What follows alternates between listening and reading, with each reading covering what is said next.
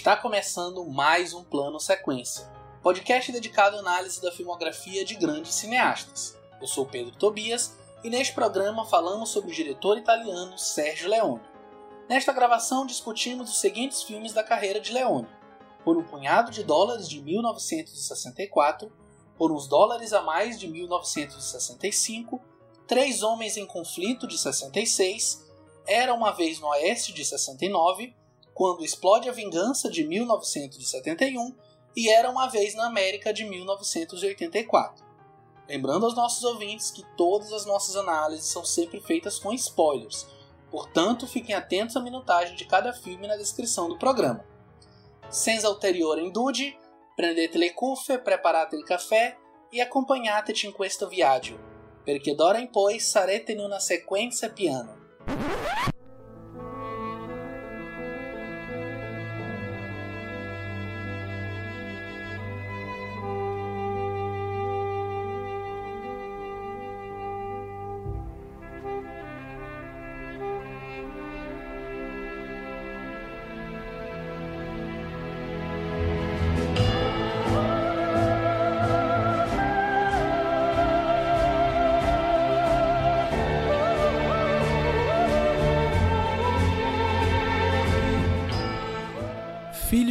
Antigo industrial do cinema, Sérgio Leone ficou conhecido mundialmente por popularizar o gênero do western e spaghetti.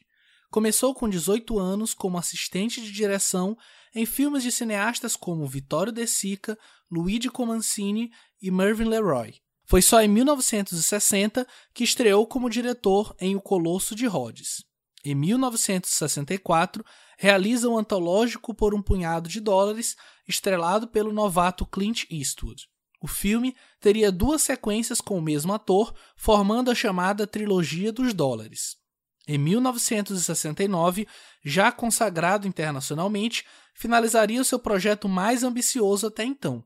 O filme Era uma Vez no Oeste, que seria seu último western como diretor, mas acabaria aceitando realizar mais um da série com Quando Explode a Vingança em 1971. Passando os anos seguintes como produtor, somente em 1984 ele dirigiria Era uma Vez na América, seu último grande filme dessa segunda trilogia, conhecida por Trilogia da América, que acabou se tornando também o último filme que dirigiu em sua carreira. Nos anos 60, quando o cinema italiano era essencialmente voltado para as comédias, Sérgio Leone foi um dissidente.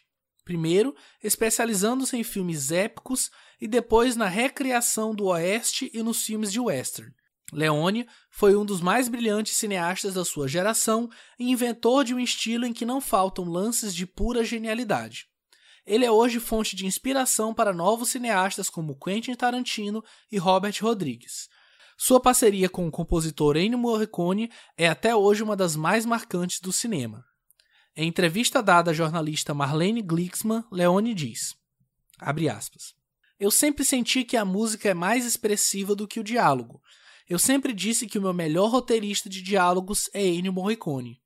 Porque muitas vezes é mais importante uma nota ou uma orquestração do que uma linha de diálogo. Quando você consegue expressar algo com o visual e com a música em vez de falar com palavras ou falar com o personagem, acho que o filme se torna um trabalho mais completo. Fecha aspas. E para falar dessas obras conduzidas pelas músicas de Ennio Morricone, estão comigo Leandro Luz. E aí, Leandro, beleza? Beleza, Pedro. E aí, Marina? Vamos para mais um plano de sequência sobre Leone dessa vez, um grande diretor. Tô animado, vamos lá. Bora lá. E aqui comigo também é Marina Oliveira. Fala, Marina. Oi, pessoal. Estou é, bem feliz de estar falando do Leone hoje. Acho que não dá nem para dizer que é o nosso primeiro programa falando sobre o western, né? Porque o cinema do Leone é muito mais do que isso. Então acho que vai ter muita coisa para a gente conversar hoje. É, e já falando em western, eu queria começar a puxar o primeiro tema, porque assim, apesar do Leone não ser um diretor muito prolífico, né? Ele tem cerca de sete, oito filmes, se a gente considerar o Colosso de Rhodes, né, e considerar também o Últimos Dias de Pompeia, que ele não foi acreditado, mas é, acabou dirigindo. Mas ele basicamente é um diretor que é marcado inicialmente pelos westerns, mas sendo um diretor italiano e até não ele foi não foi um dos primeiros a fazer isso, né? Mas ele foi o que consagrou com por um punhado de dólares. e a partir daí surgiu esse termo, né, de é, bang bang a italiana, ou então western spaghetti, e eu queria saber como que vocês enxergam essa relação de apropriação e de recriação do Leone desse cinema de western, esse cinema de bang bang, né, como a gente é, costuma falar aqui no Brasil, e como que vocês acham que isso serviu retroativamente para alimentar de novo esse cinema que já vinha morrendo ali no começo da década de 60 nos Estados Unidos. A gente vê que o Leone é um cara que esteve sempre envolvido com o cinema, né? A família dele era família de, de cineastas e é, essa era a vida dele. Então a gente vê que ele é, é, no trabalho durante toda a obra dele, a gente vê que ele é um homem apaixonado mesmo por cinema. E eu acho que ele trouxe todo esse domínio técnico que nos primeiros filmes não era um domínio tão apurado, tão grande assim, mas já era impressionante o que ele conseguia fazer. Ele trouxe todo esse domínio, esse amor é, para um, um estilo de cinema que não era considerado. É, não, não era um tipo de cinema muito valorizado, né? O, o western ele, ele era considerado como se fosse um tipo B, assim, né? Porque apesar de ele, ele cunhar estrelas muito grandes assim na história do cinema. Não eram filmes com roteiros muito bem trabalhados, é, onde os, os, diretores não usavam muito na, na, na, parte da direção, né? Era mero entretenimento mesmo. Então, os personagens não eram muito bem desenvolvidos, não tinham muitas camadas e durante muitas décadas é, isso foi tido como uma verdade quase que absoluta, né? O western é para ser só um mero entretenimento raso e o Leone chega para mudar o jogo, assim, dentro do dentro das possibilidades ele conseguiu elevar o western a um patamar é, de cinema cinema mesmo, né? Não, não só mero entretenimento, mas como uma aula de cinema mesmo que ele dá ali, é, de trazer a elegância, toda a elegância, a sofisticação que ele tem para direção, né? Para contar histórias que antes eram tidos como história B, coisa boba, né? É, então acho que é, é, ao meu ver esse é a principal, o principal papel dele na questão do western mesmo, né? Porque o western ele era considerado uma coisa mais ou menos, e quando ele vem a dirigir os seus primeiros filmes, isso é elevado a um outro nível, né? É, eu acho que na verdade, como qualquer cinema de gênero, é, o faroeste ele tem pouco esse, essa, essa característica é, em termos de recepção de público mesmo, que a Marina estava comentando, né, Marina? De ser relegado a um lugar é, menor né, dentro da cinematografia mundial é, mas eu acho que isso é uma pura questão mesmo de, de como o mercado funciona, né? De pegar ali uma fórmula e, e produzir tanto em cima né, disso que acaba é, deixando com que as coisas fiquem é, mais pueris e tudo. Porque quando o Leone ele começa a dirigir, né, sobretudo quando ele, quando ele começa a, a, produzir os filmes da trilogia dos dólares, né, que é quando ele de fato consegue é, alguma repercussão maior. É óbvio que ele já estava é, dialogando, até por já estar tá relacionado com o cinema há muito tempo, como vocês falaram, né, por conta da família e por ele ser um, um cara que gostava muito mesmo de cinema e gostava muito de Hollywood.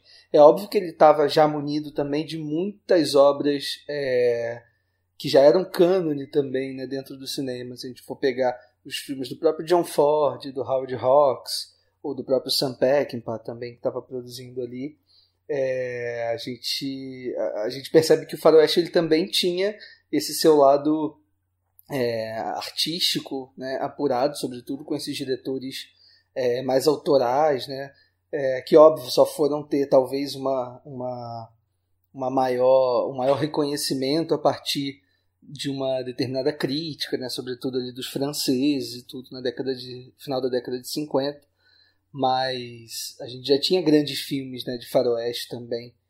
E eu acho que ele pega essas referências todas e, e cria uma coisa muito única, né? O cinema dele é muito único. Eu fico me perguntando é, como é que seria para mim que comecei a assistir Faroeste pelo Leone e não pelos filmes anteriores, é, que, não sei, acho que o Leone acabou ficando mais acessível e no imaginário popular. Né? Quando a gente pensa em faroeste, eu acho que a gente já pensa num, num, super close do Leone, né? Aquele rosto do, daqueles personagens e tudo. E às vezes a gente nem pensa imediatamente em filmes é, diferentes, né? Filmes anteriores à, à, à obra do Leone. É, então acho que ele soube amalgamar tudo é, num universo muito particular e explodiu o western, explodiu o faroeste para outros lugares, assim. É engraçado pensar nisso, porque o western ele foi um gênero que nasceu praticamente junto com o cinema, né? É, um gênero absolutamente americano, é, né? não, genuinamente americano, assim, é, a gente tem aquela imagem, né, do, dos primeiros dos primeiros filmes ficcionais assim da história do cinema, né? Aquele cowboy que atira na tela, né, que fez as pessoas correrem achando que elas iam morrer, assim. O western sempre teve ali, né? Só que precisou alguém com um olhar de fora, né, com outra visão, é, para realmente revolucionar o gênero, assim, porque para mim foi isso que o Leone fez. E aí você falou até das referências dele, né, tudo isso que ele traz que agrega muito pro western, né?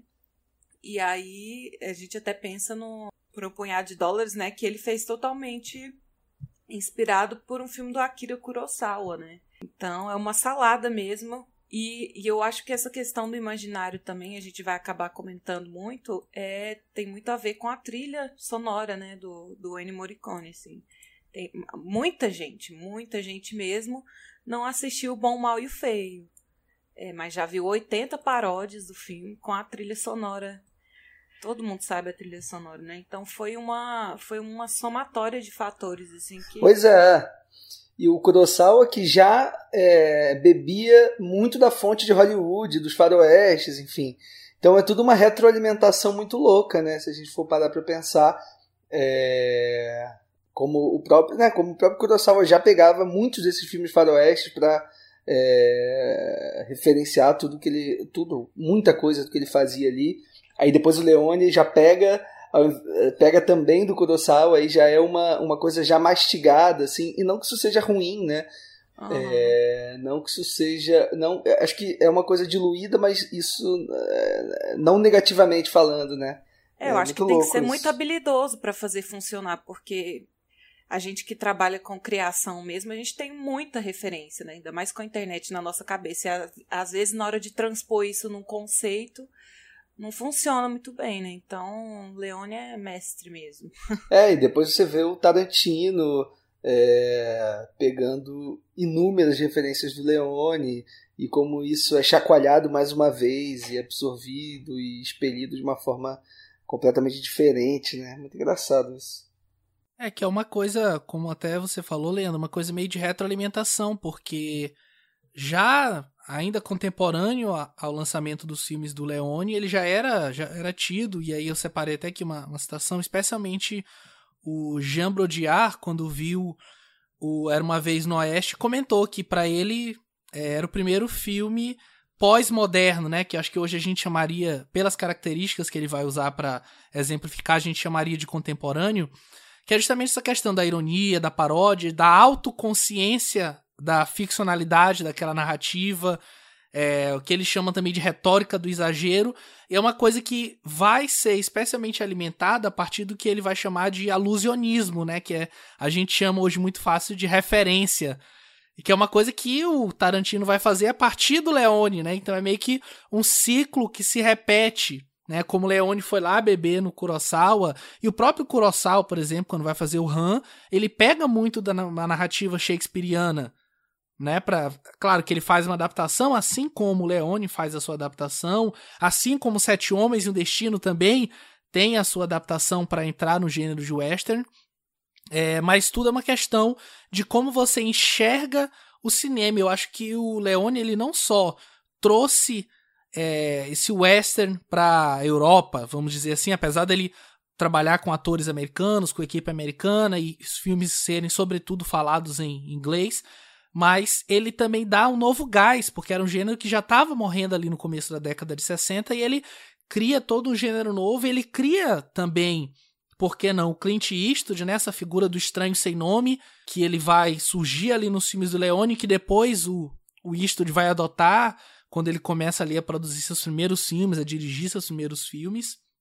E é uma coisa muito louca como a gente observa essas relações e vê como o cinema ele vai é, galgando seus próprios passos, né? Não é uma coisa estanque.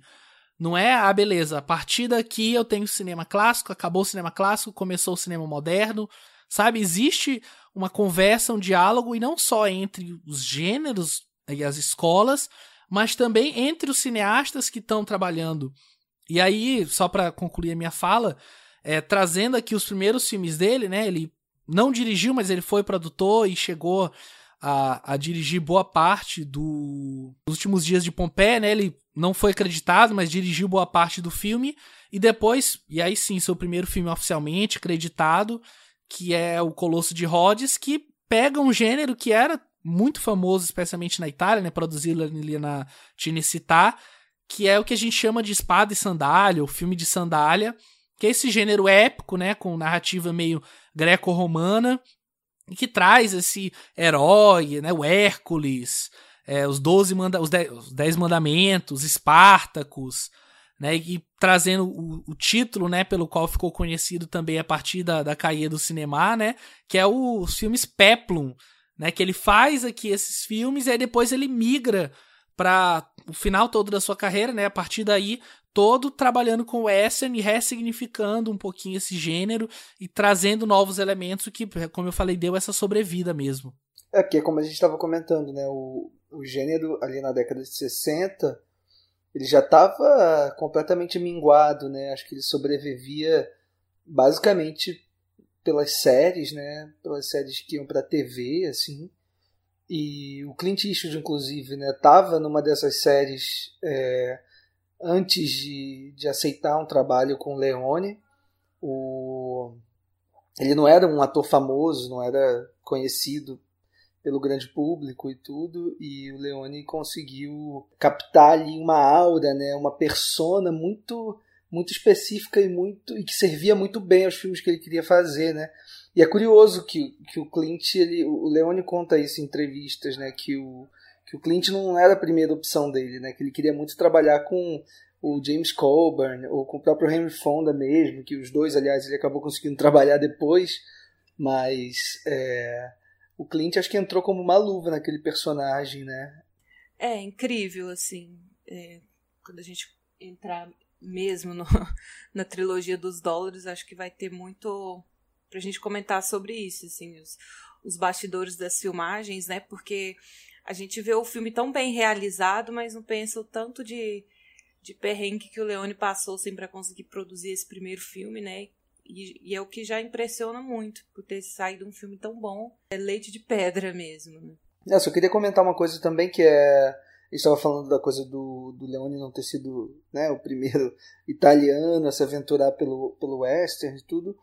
E tem que lembrar que vários países começaram a fazer os, os seus respectivos bang bangs, né? inclusive o Brasil. Eu lembro que a gente, quando gravou o podcast do do Mojica, né, do Zé do Caixão, a gente comentou do Assina do Aventureiro, que é, que é um filme que ele faz também é, aqui no Brasil, antes de ficar popularmente famoso com o personagem Zé do Caixão. E o Assina do Aventureiro é basicamente um bang bang brasileiro, assim, teve outros também.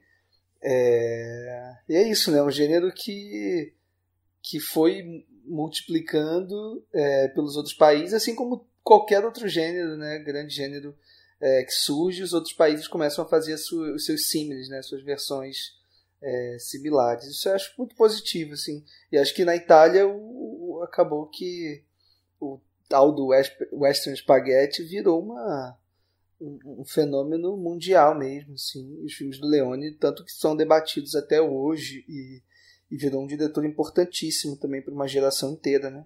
É, e se a gente for pensar, é, fazer uma extrapolação absurda, e aí eu imagino até que alguma parte dos nossos ouvintes vão agora querer é, jogar pedras no que eu vou falar, mas se a gente fazer uma grande extrapolação, fazer um, um baita exercício mesmo, a gente pode imaginar o Western sobrevivendo até hoje em filmes como Velozes e Furiosos, como Transformers, que usam certos elementos, claro, a partir de uma outra lógica, de uma outra postura, mas para contar uma história semelhante até, se a gente fizer uma grande extrapolação, né? E aí nisso o gênero ele acaba se ressignificando e criando é, novas formas de continuar existindo para não ser uma coisa específica ali da época e a gente não estigmatizar, ah, beleza, o western é só o que foi produzido aqui nesse caráter, nesse aspecto do ano X ao ano Y, sabe? Os próprios irmãos Coen, né, trabalham, é, costumam trabalhar na carreira deles o western de uma forma ou mais tangencial, com algumas referências, ou de forma mais explícita, como o último filme deles, né, a balada de Buster Scruggs, que é um faroeste mesmo, assim, na veia e tudo. É isso, é um gênero que acho que nunca morreu e, e dificilmente vai morrer assim tão fácil. É, acho que a gente pode então passar para o primeiro filme da pauta, né? Mas que na verdade são três. A gente vai falar individualmente sobre cada um, mas eu estou falando aqui da trilogia dos dólares. E a gente começa com Por um Punhado de Dólares de 1964.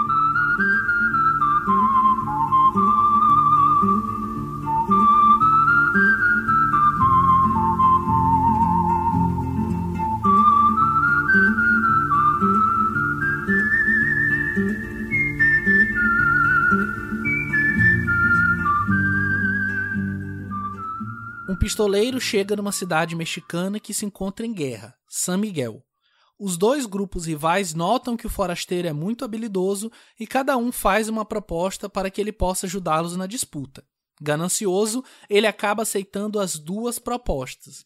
E aí, aqui para começar, acho que a gente pode pontuar um pouco melhor é, essa relação do por um punhado de dólares com o Yojimbo, né, do, do Kurosawa. É, a premissa é a mesma, né? Como você muda de, de áreas, né? Acho que as próprias regras do universo estabelecido são bem diferentes. E aí, é, a história sendo a mesma, o Sérgio Leone consegue fazer um filme totalmente diferente, né? É, e aí até me vem à cabeça a questão do próprio Scarface, né? Que a gente tem duas versões, onde a história é a mesma, mas são filmes totalmente diferentes, assim. Eu não sei vocês, mas eu acho bem difícil, assim, eu acho difícil falar de um, de um filme sem puxar o gancho dos outros, porque para mim essa trilogia é uma crescente, assim, muito muito impressionante, muito maravilhosa. Até o primeiro filme, assim, que tem alguns problemas de roteiro, problema até orçamentário mesmo, assim. É, a gente já vê ali um Sérgio Leone é, experimentando bastante. Eu sinto que nesse primeiro filme ele está experimentando mesmo, né? Ele está construindo a sua maneira de dirigir esses westerns. É, eu sinto ele um pouco mais solto, é, até na questão é, do, do, do, controle que ele tem com os personagens, com o humor do filme. A gente vai ver que é, no ápice ali, quando depois da trilogia ele chega no Era Uma Vez no Oeste, assim, eu sinto que ele está se levando muito mais a sério parece que a, a, coisa já ficou muito mais séria do que é aqui. Aqui eu sinto ele mais solto, experimentando, é, e é uma somatória de, de coisas assim que é um filme muito impactante mesmo. Desde a primeira vez que eu assisti, assim, já tendo assistido outros westerns antes, é, para mim esse é um é, eu não quero eu não quero dizer que é ruim assim mas do, da trilogia ele é o mais fraco assim para mim mas ainda assim é um filme muito forte muito impactante é, por todos os signos que ele traz o homem sem nome até uma questão que o Leandro já comentou né dos hipercloses e tal aqueles um chicote que ele faz é, tudo isso é muito fascinante para mim. Eu acho que tem muito a ver também o sucesso desse filme com a figura do Clint Eastwood, né, que era é, apesar de ser um ator ainda tanto quanto desconhecido, mas já era. Já tinha. Acho que ele tinha mais de 30 quando ele fez o, o primeiro, então ele já tinha uma certa experiência. E eu acho que a figura dele, né, esse, esse olhar assim meio enigmático, meio amoral dentro da obra, eu acho que ele puxa muito também para si, que é uma coisa que depois, no, por uns dólares a mais, o Leone vai encontrar também no Van Cleef, né? Que ele fala que é esse olhar que atira em você, né? Não sei se é exatamente essa expressão, mas é algo semelhante. E o Clint ali, ele, especialmente nesse filme, ele é um elemento é, centralizador daqueles eventos, né? Todos os olhos estão voltados para ele, não só daquelas duas famílias, que estão em briga, mas o olhar do espectador e especialmente o olhar do Leone como cineasta. É, eu acho que o que mais é impactante, assim, que eu usei muito essa palavra do impacto, é essa figura do, do, do Clint como um anti-herói mesmo, assumidamente, assim. É, que tá ali para defender os seus próprios interesses, ele tem uma ética pessoal e tal, mas ele não é o mocinho que vai salvar a donzela, é, que era uma temática muito comum no western, né? Sempre Sim. tem uma mocinha, uma família que está precisando de ajuda, que costumava vilanizar muito os indígenas e tal. E aqui não tem isso, né? Um cara que está tá atrás de recompensa, atrás de dinheiro, é, e você só não precisa cruzar o caminho dele, né? E é, aí... a primeira cena já mostra isso, né? Porque ele vê ali a criança apanhando, o pai apanhando, ele vê o olhar resignado da, da esposa, né? A mãe da criança, e ele simplesmente vira a cara e vai embora, né? É. E é. E, e, e é inegável, assim, que parte do sucesso do filme mesmo é o carisma, né? Do próprio ator, assim. E o que é muito interessante é que quando o Sérgio Leone estava na produção do filme, né, ele tentou dois atores que já eram conhecidos assim para o papel. É, um, um não quis, o outro estava envolvido com outros projetos e tal. E realmente foi a última opção dele, foi o Clint Eastwood. E o, o empresário do Clint na época, né, é, aconselhou que ele não aceitasse o papel. Só que ele falou, ele estava afim de fazer cinema, estava afim de conhecer a Espanha, né? Que o filme, o filme ia ser rodado na Espanha, no deserto da Espanha e tal. E ele aceitou, viu ali uma oportunidade de entrar no cinema e tal. E o empresário falou: Olha, eu acho que você está tomando uma decisão muito ruim. E aí, quando ele, é, quando o filme foi um sucesso absoluto, né? E alguns anos depois, com os próximos filmes, ele abriu a própria produtora, né? Acho que o próprio Pedro já falou assim na, bi na biografia, não lembro, que ele abriu a própria produtora e ele colocou o nome de Malpasso, né? É, que é uma referência a esse conselho podre que o, que o empresário dele deu para ele na época de não fazer os filmes com Leone. É, cons, cons, conselho podre, mas é, se Também a gente não tinha for como saber, né? Pois é, se a gente for Era um italiano doido, né, fazendo western é... Pois é, como é que ele imaginar, né, que ia dar certo isso? Era, uma, era um passo muito arriscado mesmo, assim. É, você sair de, dos Estados Unidos, sair de Hollywood, né, dos trabalhos ali com a TV e com, com toda uma estrutura que já estava montada ali para ele e do nada resolver ir para a Itália se aventurar num filme de um desconhecido, assim. É, de fato, uma ousadia muito grande, assim. É, mas é uma ousadia que combina até com os, pró os próprios personagens que ele que ele faz nos filmes do Leone, né? É, sem e dúvida. Aqui, é. E aqui uma coisa que eu já acho maravilhosa, assim, toda a filmografia do, do Leone são os créditos de abertura, né? Principalmente esses filmes de western, assim. Como, é uma, como ele sempre procura fazer uma coisa extremamente gráfica e logo na abertura, na introdução, você já, você já é jogado nesse universo que ele está contando a história ali. É, se eu não me engano, os créditos iniciais do Por um Punhado de Dólares é, é uma animação em vermelho, né? Do pistoleiro Isso, é. atirando, com a música do Ennio Morricone. E já é uma música bem, assim, bem grandiosa, e já introduz você naquele, no clima do filme, naquele universo. E aí, para mim, isso só melhora ao longo dos filmes. Assim, as cenas, as cenas iniciais e os créditos de abertura são um, um show à parte também. É, na real, eu acho que esse primeiro filme o Morricone nem tá ainda, né? Ele tá, mas Ou ele tá. assina com o, com o alter ego. Ele não assina ah, é verdade, a trilha é. com o nome dele. Eu nem lembro é, qual é o nome que ele é. põe. É, não, não mas é, a trilha é, é 100% é, Ennio Morricone, não tem como acho confundir, que é, não. É, ele assina como dançável, verdade. Isso. Assim como o próprio Morricone, o, como o próprio Leone também, né, assina como Bob Robertson. É, isso era uma, uma constante também, né, em filmes de tanto na Itália, no Brasil também se fazia muito isso, assim, é, dos diretores é, é terem ali um nome, um alter ego ali, um, um pseudônimo para para dar uma cara, né, de, de, de filme mesmo, de estrela, né? Porque você imagina, né? Você vai vender os, o filme nos Estados Unidos com um nome italiano, né? Complicado, assim. E aí se usa um pouco esses nomes americanos, assim, para ajudar na... Na, na venda, marketing. na aceitação, é, né? É.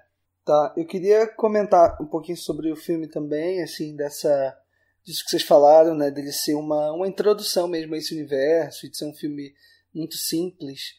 É, eu acho que o, o Leone ele está muito mais interessado nesse filme em criar é, toda uma ambientação, todo um, um uma persona é, dentro daquele lugar, daquele espaço, né, meio meio isolado assim do mundo. Você vê que é uma cidade, é uma nem chega a ser uma cidade, né, uma vila é, muito isolada de tudo, assim, e, e com aquele homem é, estranho, sem nome, aparecendo ali, meio que conduzindo a gente também, né, naquele universo. Assim, ele é um, um forasteiro ali, assim como a gente é também assistindo. Então, eu acho que o Leone ele não quis realmente dar uma trazer uma trama muito desenvolvida ou, ou mesmo é, desenvolver tantos personagens assim como depois ele veio a fazer nos, nos filmes posteriores. É, porque é isso assim acho que era um filme muito é, de clima de sensação de, de, de colocar a gente num universo muito específico. E eu acho super curioso também como ele como ele constrói né ele um diretor italiano fazendo um, filme é, de um gênero completamente americano, é, filmado na Espanha, sabe? Acho sobre, é, só que se passa no México, né? Na história fictícia, enfim, é uma mistura, é uma é uma é uma amálgama de coisas tão diferentes que que ele conseguiu ali uma uma, uma coisa muito única mesmo de, de fazer com que tudo funcionasse de forma perfeita, assim, é, em termos de clima, né, de, de ambientação. É, e, e, a gente já vê desde sempre o preciosismo que ele tem, assim, é, com, a próprio, com o próprio design de, de produção, assim. Como com pouco orçamento ele consegue construir cenários muito convincentes. É, e fica claro, assim, nesse filme ele já trabalha muito bem a sonoplastia. É, por mais que o barulho das armas e tal, a dublagem não seja 100%, ele já consegue utilizar muito desses artifícios. É uma coisa que eu acho magnífica que ele faz, que é usar muito. Ele faz muitos planos gerais, né? Planos super abertos, assim, da natureza uhum. mesmo. Ele explora muito a natureza e ninguém diz que aquilo ali é a Espanha, né? É, é realmente o universo dele ali no Western. Você compra isso, assim. Da, acho que eu, eu acredito isso muito ao ao preciosismo que ele tem mesmo, assim, ao cuidado que ele tem. Eu acho que devia até ser meio chato, assim, no set, de uhum. querer refilmar e refilmar os enquadramentos, como ele procura um perfeccionismo, assim, todo todo quadro, enquadramento dos filmes dele são, são lindos e ele trabalha muito bem a mise-en-scène, né? Desde o primeiro filme. Então eu acho que o roteiro mais simples mesmo é um bônus nesse primeiro filme, né? É, ele vai muito direto ao ponto. Eu acho que é, o terceiro, o Três Homens em Conflito, é o filme que ele vai expandir esses horizontes, né? A gente já consegue ver esse universo mais expandido mesmo, um contexto mais amplo. A gente vê mais a cidade, a gente vê os hábitos dos moradores e tudo. Eu acho que no, por um punhado de dólares, no, por uns dólares a mais, ele está ainda muito muito centrado num universo muito fechadinho é, que acho que era necessário também, até por conta do orçamento que ele tinha, que não era grandes coisas, assim, acho que tem uma diferença muito grande também, né, do primeiro para o terceiro, é, em relação à quantidade que ele dispunha ali para trabalhar de dinheiro, e acho que foi uma escolha muito bem pensada também, assim, do ponto de vista de produção, é, porque é isso que você falou, ele era um cara muito metódico, muito muito controlador, né? Ele sabia perfeitamente tudo que ele ia fazer ali em termos de direção. Né? Então, é, de fato, acho que devia ser muito difícil mesmo é, trabalhar nesse set. Devia ser muito divertido também, né? Imagino, sei lá, o Clint falando inglês e outras pessoas falando italiano, né? A equipe toda. E outros atores falando em espanhol. Muito é... louco, né? Não, o, eu, eu até queria, antes de a gente passar para o próximo filme, assim, enaltecer, né, o nosso, o nosso vilão, o Jean-Maria Volonté, né, que é maravilhoso, assim. É, todo, ele sempre trabalha com ótimos atores, assim. É, e eu não sei se é ele, ou se, eu, eu, não sei se eu tô confundindo agora, se é ele ou se é o ator do Quando Explode Vingança, que o Sérgio Leone se comunicava em francês com ele, né? Porque nenhum falava espanhol, inglês e nem o outro falava italiano, então eles se comunicavam em francês. É, Assim. muito bom. Então esse Tinha é o outra, outra língua ali, né? Ainda É, envolvendo. Isso é maravilhoso. É, eu penso, quando eu penso no, tanto no protagonista como enquanto os três filmes eles vão se desenvolvendo em sentido de universo, é, acho que é difícil não pensar em um processo semelhante que vai acontecer mais ou menos ali 20, pouquinho menos, né, de, é, de 15 anos depois, que foi o processo do é, George Miller com o Mel Gibson em Mad Max, né, que é um Ah, eu pensei a mesma coisa. semelhante É. Aham. né, a relação dos dois, como o Mel Gibson surge com o George Miller e depois vira uma figura grande em Hollywood, né, para o cinema mundial como um todo.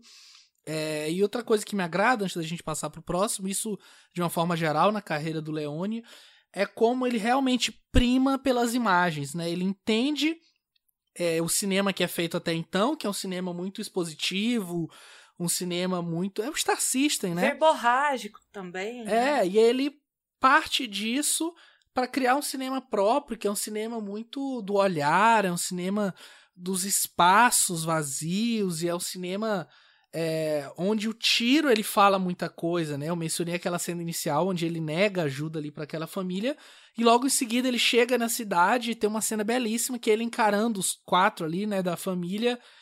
E aí o Leone escolhe uma câmera bem baixa ali, né, um plano médio, uma câmera baixa para pegar ele atirando e os quatro caindo. E que são sempre quando ele vai fazer plano de, de tiro também são são planos sempre muito bem pensados, né? Mas acho que pra gente continuar falando sobre esse herói sem nome, né, que aqui é chamado de Joe e no filme seguinte é chamado de Monco e mais pra frente já vira o loirinho, O Blonde. né?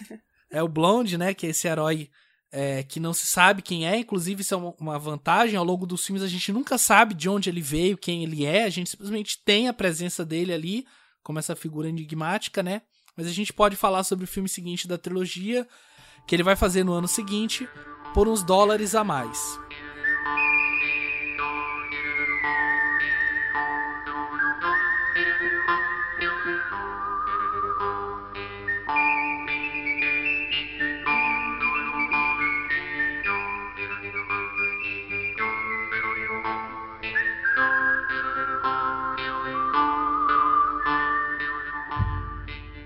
No Velho Oeste, um bandido assassino conhecido como El Índio e sua gangue estão aterrorizando e roubando os cidadãos da região. Com uma recompensa pela cabeça de El Índio, dois caçadores, Monco e o coronel Douglas Mortimer, querem receber o prêmio. Após seu primeiro encontro, os dois homens se veem como rivais, mas acabam concordando em se tornar parceiros na busca do criminoso cruel. E aí aqui eu acho que o que mais salta aos olhos, né, não, tentando fazer uma piada boba, fácil, é a entrada do Van Cleef, né, e justamente esse olhar que ele tem, que inclusive vai ser referenciado no nome que se usa para ele no, no Três Homens em Conflito, né, mas queria deixar vocês falarem um pouquinho sobre essa relação entre os dois, né, esse herói esse anti-herói e um outro anti-herói, né? Essa dupla que eu acho que é uma coisa que vai ficar estabelecida aqui e que o Leone vai repetir em outros filmes dele, que é botar dois personagens em conflito ali no filme. Eu quero resgatar uma coisa que o Pedro falou assim logo na introdução, né?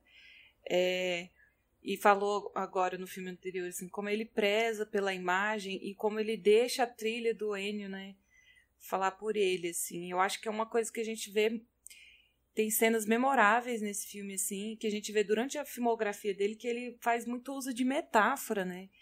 É, ele deixa o texto um pouco de lado e ele, e ele se apoia na, na atuação, que ele sempre trabalha com atores muito incríveis, assim, então ele se apoia nisso e também na competência dele para dirigir e para construir é, momentos muito incríveis onde ninguém fala nada, né? E aí eu acabo lembrando que o Pedro até mencionou os, os, é, irmãos Coen, assim, que tem cenas muito silenciosas em que ninguém fala nada e tudo acontece, né, ao mesmo tempo. E aí a cena onde a, acontece o encontro ali do Van Cleef, né, com Clint Eastwood, que é um atirando no chapéu do outro, assim, é, e ele vai voltar a repetir como se fosse uma espécie de rima visual mesmo, que eles atiram na árvore lá pro menininho pegar a maçã, né, é, ali sem precisar falar nada, eles travam uma, uma, uma briga assim de, de poder para medir quem. Pra, onde um apresenta para o outro de que ele é capaz, né? E um se enxerga no outro, né? Eu acho a química dos atores é muito é muito legal, funciona muito bem, assim como funciona muito bem também é, no filme seguinte, mas é ele ele ele arquiteta essas cenas para apresentar ao mesmo tempo que ele apresenta os personagens, ele já estabelece a dinâmica entre os dois, é, sem precisar dizer nenhuma palavra, né? Essa cena do do chapéu, para mim, é maravilhosa. É, e o que eu gosto também é da forma como ele subverte um pouco a imagem dos próprios atores, né? O próprio é, Lee Van que estava muito habituado a interpretar vilão, né? Ele tem uma cara de vilão também. É, já tinha feito pô, inúmeras séries de TV. É, ele estava no Homem que Matou Facino, do Ford. É, enfim, diversos outros filmes ali e o Leone pega ele e coloca ele numa, num outro registro, né? Porque se a gente for parar para pensar, o Lee Van Cleef nesse filme ele não é um vilão, né? Inclusive ele é um, talvez seria até mais herói é, do que o próprio Clint e é, porque e, ele nem pega o dinheiro no final, né? É, exato. Ele tem uma moral muito bem estabelecida, né? Muito bem é, firmada e acho que ele faz isso também muito bem. É, o Leone, né, no, no Era uma vez no Oeste também, com o próprio Henry Fonda, né, que a gente vai comentar depois, assim, subverter essa imagem de mocinho, né, aí um pouco oposto, né, é, subverter essa imagem que ele tinha de mocinho para fazer um grande vilão, tudo. É, acho que era uma sensibilidade muito grande dele também, né, na forma como ele é, escolhia cada ator para cada personagem e, e, e, tirava tanto os atores quanto o público da zona de conforto, né? É, o que a gente espera daquilo, né? Acaba criando um suspense muito grande para dentro do filme também. É, e aqui nesse filme também tem a cena do duelo final também, que é uma cena muito muito enigmática, muito interessante. E o Ennio Morricone ali com a trilha dele já vai fazer uma coisa que para mim atinge o ápice ali no, no Bom, Mal e o Feio, no, no Era Uma Vez no Oeste, né? Que é trabalhar um tema é, claro, assim, para cada personagem, né? E, a, e na maioria das, das trilhas dele, ele elege ali um, um instrumento para cada personagem, né? E aqui é, e essa mistura que ele faz o som diegético com a trilha e às vezes a, é só o som diegético, às vezes é só a trilha com o mesmo tema. E aí, quando a, a, acontecem os confrontos, vem o som diegético e ele se mescla com aquela trilha crescente, e aí vira uma, uma orquestra maravilhosa, muito incrível, assim, que eleva a cena para um outro patamar, assim. É engraçado, né? Porque duelo é, é, uma, é, um, é um momento de antecipação nosso, né? Que se o diretor sabe trabalhar bem essa, essa tensão, essa antecipação, é, é o sucesso, porque o duelo em si dura um segundo, né? É, tudo se resolve muito rápido. Porque no Velho Oeste não tinha essa, né? Se você desse bobeira, você morria mesmo. Tudo é. muito rápido, muito bruto. E aqui, quando você tem aquele som que ele começa a trabalhar o, o, a, a diegese ali do. É uma caixinha de música? Não, é uma. É tipo um chaveirinho com uma caixinha de é um música. relógio de é um relógio de bolso isso com, isso com uma caixinha que são de dois música, né? né? que é, é, seria o do do Mortimer e seria o outro da acho que é filha dele não fica claro se é filho ou é esposa acho que é não filha. é uma, é a irmã dele ele fala que é a irmã ah é a irmã a irmã mais e aí justamente dele. o El Índio usa isso no começo né e aí no final as coisas se, se encaixam melhor e a gente entende um pouco mais até a motivação do Mortimer. E eu acho que aqui nesse filme ele faz ele faz isso que ele vai trabalhar assim magistralmente no Era uma vez no Oeste, que é jogar migalhas pra gente ele não entrega a história inteira de, de início, né? E nem entrega quem são os personagens logo no começo. É, o, as, o, a ação dos personagens é muito significativa, elas ilustram é, grande parte do que é aquele personagem, mas ainda assim a gente não sabe o nome, de onde veio, para onde vai. Então ele vai jogando umas migalhas para fazer a revelação no final. Então, quando o Van Cleef revela que ele tem um chaveiro, um relógio de bolsa igual ao do vilão, né? que a gente consegue conectar os pontos ali é, junto com a trilha sonora é muito incrível, assim. E aí ele só vai, a gente só vê essa crescente, né, nessa, nessa finesse dele, é, como ele refina isso nos próximos filmes. E aqui ele já começa a trabalhar bem mais os personagens. É, é essa é uma das características que eu mais gosto do Leone também, assim. Como ele consegue fazer com que, com que ele, como ele trata o espectador, né? como ele não não, não deixa é, é, tudo tão às claras, né? Como você falou, Marina. Isso ele faz isso em basicamente todos os filmes dele, assim. Acho que é uma ele nunca dá as coisas de mão beijada realmente, assim. E, e acho que esses elementos que ele traz no filme, não só a trilha, é, como a própria direção de arte também, os próprios figurinos, assim, são coisas que vão compondo cada personagem, cada situação muito aos pouquinhos, assim. E às vezes, se a gente não tiver muito atento, a gente até perde algumas coisas, né? É, essa, essa, própria coisa do. Lembro muito no Era uma Vez no Oeste também. É, a forma como ele usa os flashbacks, assim, que não, é uma forma muito muito convencional, assim. A gente de fato entra na cabeça dos personagens e tudo. É, isso, de fato, é uma das coisas que mais acho que que o Leone tinha para oferecer para o cinema, assim, de modo geral. Porque eu acho que eu vou acabar falando isso em todos os filmes, assim, como é, o crédito inicial, a cena de abertura é muito incrível, né? Porque nesse filme é diferente dos outros, assim, os outros não costumam ser, é, os filmes não, não tem na abertura uma frase, né? E nesse aqui a gente vê um plano super aberto de um cara no cavalo, né, andando ali no meio do, do deserto, e ele estende essa cena, né, por muito tempo. E a frase que diz, né, que na terra onde a vida não tinha mais valor, o, o, a morte tem o seu preço, né? É, e isso já diz tudo sobre o filme, né? É, mesmo ele escondendo muitas coisas da, do seu público, não querendo subestimar é, mas querendo que o, o, espectador pense e monte as peças. É, ele solta essa frase logo no começo e aí aquele cowboy leva um tiro e cai no meio daquele deserto, assim. Como o deserto é vasto, é inóspito, né? As coisas acontecem rápido e ninguém faz nada. É, é, é muito linda essa cena. Isso é muito bacana também, né? Como ele revoluciona também certos é, padrões que existiam, né? Assim, da coisa do, do plano geral, do close, né? Ele, ele faz isso nesse filme. É, né? ele, a, a própria ele montagem começa no, é, é. é muito dinâmica, porque ele vai de um plano geral é, de paisagem, assim, aquela coisa magistral para um, um, super close na mão segurando é. a pistola e tal, e aí já dá um zoom chicote, né? Muito doido. E quando a gente pensa no cinema clássico, isso é inconcebível, né? Você Era um ultraje, né? É isso, você vai de um plano geral, aí para um plano aberto, aí para um plano médio, aí sim você chega num close, né? As coisas são mais graduais, mais gradativas.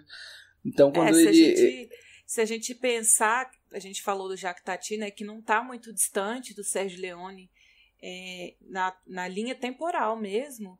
Ele achava um ultraje o, o, o, super close, né? Ele se matava é. a atuação dos atores é. e tal, é. era a visão dele, né? É. E é isso, né? O, é, o, o próprio Leone é, revolucionou muito também na forma como ele é, dispunha das imagens, né? O próprio, o próprio é, ele filmar em, em Techniscope, né, com aquela tela super larga e com aquela proporção, né, você tinha geralmente ele fazia muitos planos, né, com personagens muito próximos é, da câmera e um, um, uma profundidade de campo imensa, assim, a gente vendo tudo que acontecia lá atrás. É, ele conseguia criar essas essas muitas camadas dentro de um próprio plano, né? Dentro do próprio quadro em si. É, a, própria pensar cena, numa imagem só. A própria cena no salão, no salão, né, que eles, que é a primeira vez que os que os protagonistas se encontram assim, ele trabalha bem mesmo a profundidade de, de quadro, né? Ele tá numa, no primeiro plano tem os capangas eh, jogando carta ali com, com o Van Cleef, né? E no fundo você vê a movimentação, a tensão dos outros, das outras pessoas que estão no salão e tal. Isso é muito legal. É, eu adoro, acho divertidíssimo esse filme, assim. É, é porque isso, ele sai de um primeiro filme super simples, né, em termos de trama, super introdutório, assim, de um ambiente, de um clima, e, e passa para um filme de personagens, né, que são os dois ali, o Clint e o, e o Lee Van Cleef, e é, é super divertido, assim, acho que é uma, é uma mudança fundamental, assim, para a trilogia. E isso vai culminar no terceiro com, com outras questões também. Assim, mas acho que esse segundo filme é um, é um passo importantíssimo também para ele compor o que ele estava pretendendo ali. É curioso notar, e aí, se a gente pega uma cinefilia mais crua, né? Aquela cinefilia que vê o filme olhando a, praticamente para o roteiro, é, seria muito fácil criticar o Leone, mas é curioso como ele vai escalando dentro dos filmes, né? Como você falou, Leandro. Ele faz um filme sobre é, a história em si, sobre aquele universo, ele situa aquele mundo. Depois ele faz um filme sobre aqueles personagens e ele conclui com um filme que não é sobre os personagens e muito mais sobre o contexto no qual eles estão inseridos e como esse contexto vai modificar de uma forma decisiva aquela estrutura né? Porque é falando da guerra, e eu acho que é nesse sentido a gente pode inclusive já partir pro, pro terceiro filme que fecha a trilogia, que lá fora, né, o bom, o mal e o feio. Aqui também em alguns lançamentos chegou a receber esse nome, mas ficou mais conhecido como Três Homens em Conflito, filme que foi lançado em 1966.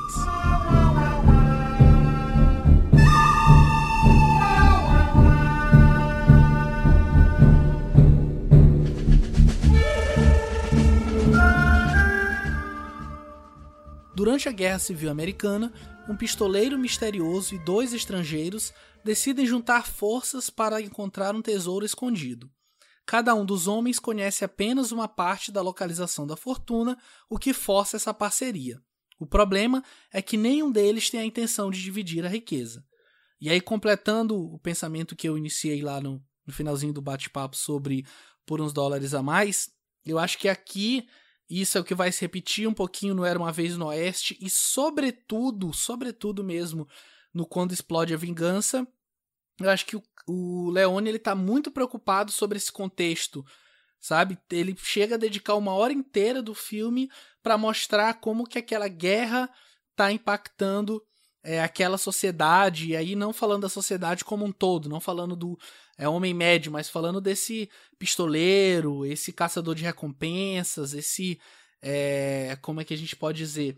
Esse malandro, né? Considerando ali o, o feio, é, como ele foi impactado por aquele momento e como isso trouxe consequências importantes para o desenvolvimento é, não só dos Estados Unidos, mas do mundo todo, porque isso alterou a estrutura social e econômica das relações ali, né? É, eu acho que aqui nesse filme é, que ele faz um pouco de tudo que e muito bem do que ele já tinha feito antes, né? Que é trabalhar o universo, trabalhar os personagens, mas é, ele introduz esse contexto histórico, acho que é mais como um pretexto para o discurso que ele está querendo, querendo falar ali. Então ele usa a guerra para ilustrar tudo o que significa esse, esse universo do Velho Oeste, né? Como a vida não tem valor, é, como as coisas são sem sentido, assim, como tudo pode acabar num, num estalar de dedos, num, numa, numa explosão de uma ponte, né?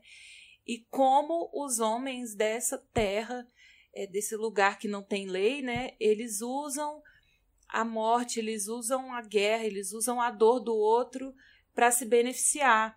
Então, os protagonistas não se abstêm disso, né?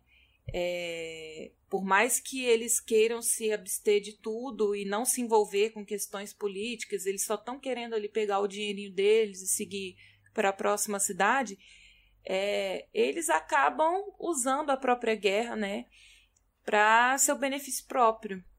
Então, é, aqui ele já dá um salto muito grande, né? É, no que se diz em relação ao roteiro, né? Tá trabalhando muito mais coisas, e aqui a gente já tem um filme muito mais longo do que os dos anteriores, né? Justamente porque ele trabalha muito minuciosamente, muito bem todos esses aspectos do filme, né? No roteiro. Tanto a, a, as camadas dos personagens, É, eu acho que os coadjuvantes não são tão bem trabalhados, mas para mim isso não é um defeito, porque senão ia ter muito tempo de tela para muita gente. Mas para centrar nessas três figuras, né, que em teoria era para um ser a antítese do outro, mas que na verdade fica muito claro ali naquele duelo final, né? É, como não é bem assim, como um se parece bem com o outro, como apesar de todos fazerem coisas reprováveis, né? É, existe um motivo por trás e tal. Então eu acho que aqui é, ele já está dominando muitíssimo bem é, os, os, as questões técnicas, tanto da direção, é, fotografia belíssima, o trabalho em conjunto com Ennio Morricone é impecável, é, os cenários que ele constrói aqui já com um, muito mais dinheiro no bolso, né? ele consegue construir cenários muito mais grandiosos, ele isso aí ele já está dominando muito bem. E aí na questão do roteiro, é, para mim ele dá um super salto. E é engraçado como tem um intervalo de pouco tempo entre um filme e outro, né? E a gente já vê essa evolução muito grande e como ele consegue trabalhar bem com orçamentos mais robustos, né? Não, é sem dúvida, assim como eu tinha dito, é aqui que ele vai expandir muito o universo dele, né? O Pedro falou muito bem dessa dessa noção que o Leone tinha é, dentro do contexto que ele estava trabalhando, né, dentro da época e das relações sociais que ele estava construindo. Assim. Então acho que esses personagens é, são muito um reflexo desse momento é, da América, né? É, esse momento de guerra, esse momento é, tão catastrófico né, para o mundo de modo geral, mas principalmente ali para os Estados Unidos e eu acho que o ele situar né, esses três personagens e, e os personagens darem o um nome ao título do filme é, eu acho isso muito importante para a gente entender muito desse contexto muito do que ele estava querendo trabalhar ali e, e, e, sem e sem deixar de lado o fator do entretenimento né o fator do, do, da diversão da aventura que é o que ele sempre se propôs a fazer né de uma forma ou de outra eu acho que o personagem do, do Eli Wallach é impagável, assim. É, eu acho ele. Eu acho que ele rouba todas as cenas que ele participa, assim. Eu acho que tem uma comicidade muito apurada. Eu acho um filme muito divertido. É, e ao mesmo tempo é um filme muito violento também. E uma violência que está muito naquilo que você falou, Marina, da a violência do suspense, né? a violência da espera é, como que aqueles olhares transmite, transmitem tanta, tanto sangue muito mais do que as próprias cenas de tiroteio que duram, sei lá, um segundo, né? menos de um segundo. Então, assim, é, eu acho o brilhante do filme também, a grande sacada do Leone do Três Homens em Conflito é como ele constrói um filme tão longo, é, de três horas de duração, para culminar numa grande cena final que, enfim, talvez seja uma das maiores é, cenas do cinema de todos os tempos, assim. É, o que ele faz ali naquela, naquela sequência final do duelo dos três é uma. Nossa, é absurdo, gente. É uma obra-prima, assim, é uma, é uma aula de decupagem, é uma. É, é Montagem. É, certamente todas as escolas, todas as faculdades de cinema trabalham essa cena para discutir montagem, discutir direção, porque é, de fato ali ele cria uma coisa muito nova e muito única, assim é, toda aquela, aquela espera, né? toda aquela aquele suspense mesmo que se cria, aquela lacuna é, preenchida por uma pelos olhares, preenchida pela trilha sonora, preenchida pelo, pelo, pelos próprios sons diegéticos, né? como você falou também, Marina, é, o vento batendo nas folhas, o, o, os passos, né? o som dos passos deles indo para um lado e para o outro, e é tudo muito, muito bem orquestrado, assim. E eu acho incrível mesmo, assim, essa, essa paciência, né, do Leone em construir um filme inteiro é, em volta de uma cena é, muito específica e muito, muito genial, assim. E como o Ennio Morricone, assim, também é, chega no auge, assim, né? Como ele como ele revolucionou a questão da trilha sonora mesmo, né? Que eu comentei que ele já vinha trabalhando assim é, temas específicos, instrumentos específicos para cada personagem, né? E aqui ele tem para um personagem ele usa a gaita, para o outro ele usa aquela flauta indiana, e aí ele faz aquele tema super famoso, né, do som do coiote e tal, e mistura guitarra elétrica no meio disso tudo. E aí um aparece, toca um instrumento, outro aparece, toca um instrumento. E nessa cena do confronto final, você tem a junção super harmônica de, dos instrumentos de cada um deles, com o tema do filme é, e a decupagem. Nossa, é tudo muito, muito incrível, assim. O resultado é muito maravilhoso. E, é, como o Leandro falou, na questão de escala mesmo, né? Como ele prolonga essa cena do duelo e através do olhar ele já diz tudo sobre o que vai vir depois, né? Então a gente vê o personagem do bom ali super tranquilo, porque ele sabe que o nome não tá na pedra. O personagem do feio, super tenso, porque ele não sabe que o, que o nome não tá na pedra e ele só liga para dinheiro. E o outro personagem do mal, muito seguro de si, que vai conseguir e tal. Então, assim, é tudo através de olhar, sem fala nenhuma. E aquele cenário muito magistral que foi construído né, exclusivamente para esse filme, aquele cemitério é, foi todo montado para esse filme e ainda existe né, um cenário que está, é, se não me engano, na Espanha e as pessoas podem visitar e tal. E só uma curiosidade que a gente falou muito do como foi um, uma sacada muito bem sucedida do Leone introduzir contexto histórico é, dando nome aos bois ele mesmo nesse filme, né, falando da guerra civil e tal, é, e na época da produção do filme, porque ele sentou para produzir o roteiro, né? Porque o Leone, além de produzir, de dirigir, ele também roteiriza, né? Muitos dos seus filmes. E aí, durante a produção, é, escrevendo o roteiro e tal, o Orson Welles, que é um amigo do, que era um amigo do Leone, né? É, deu um conselho para ele de não introduzir. Ele achou que é, o filme talvez ficasse muito longo e talvez as pessoas não entendessem o papel da guerra civil ali no filme, mas o Leone é, decidiu fincar o pé nessa, nessa decisão dele, né?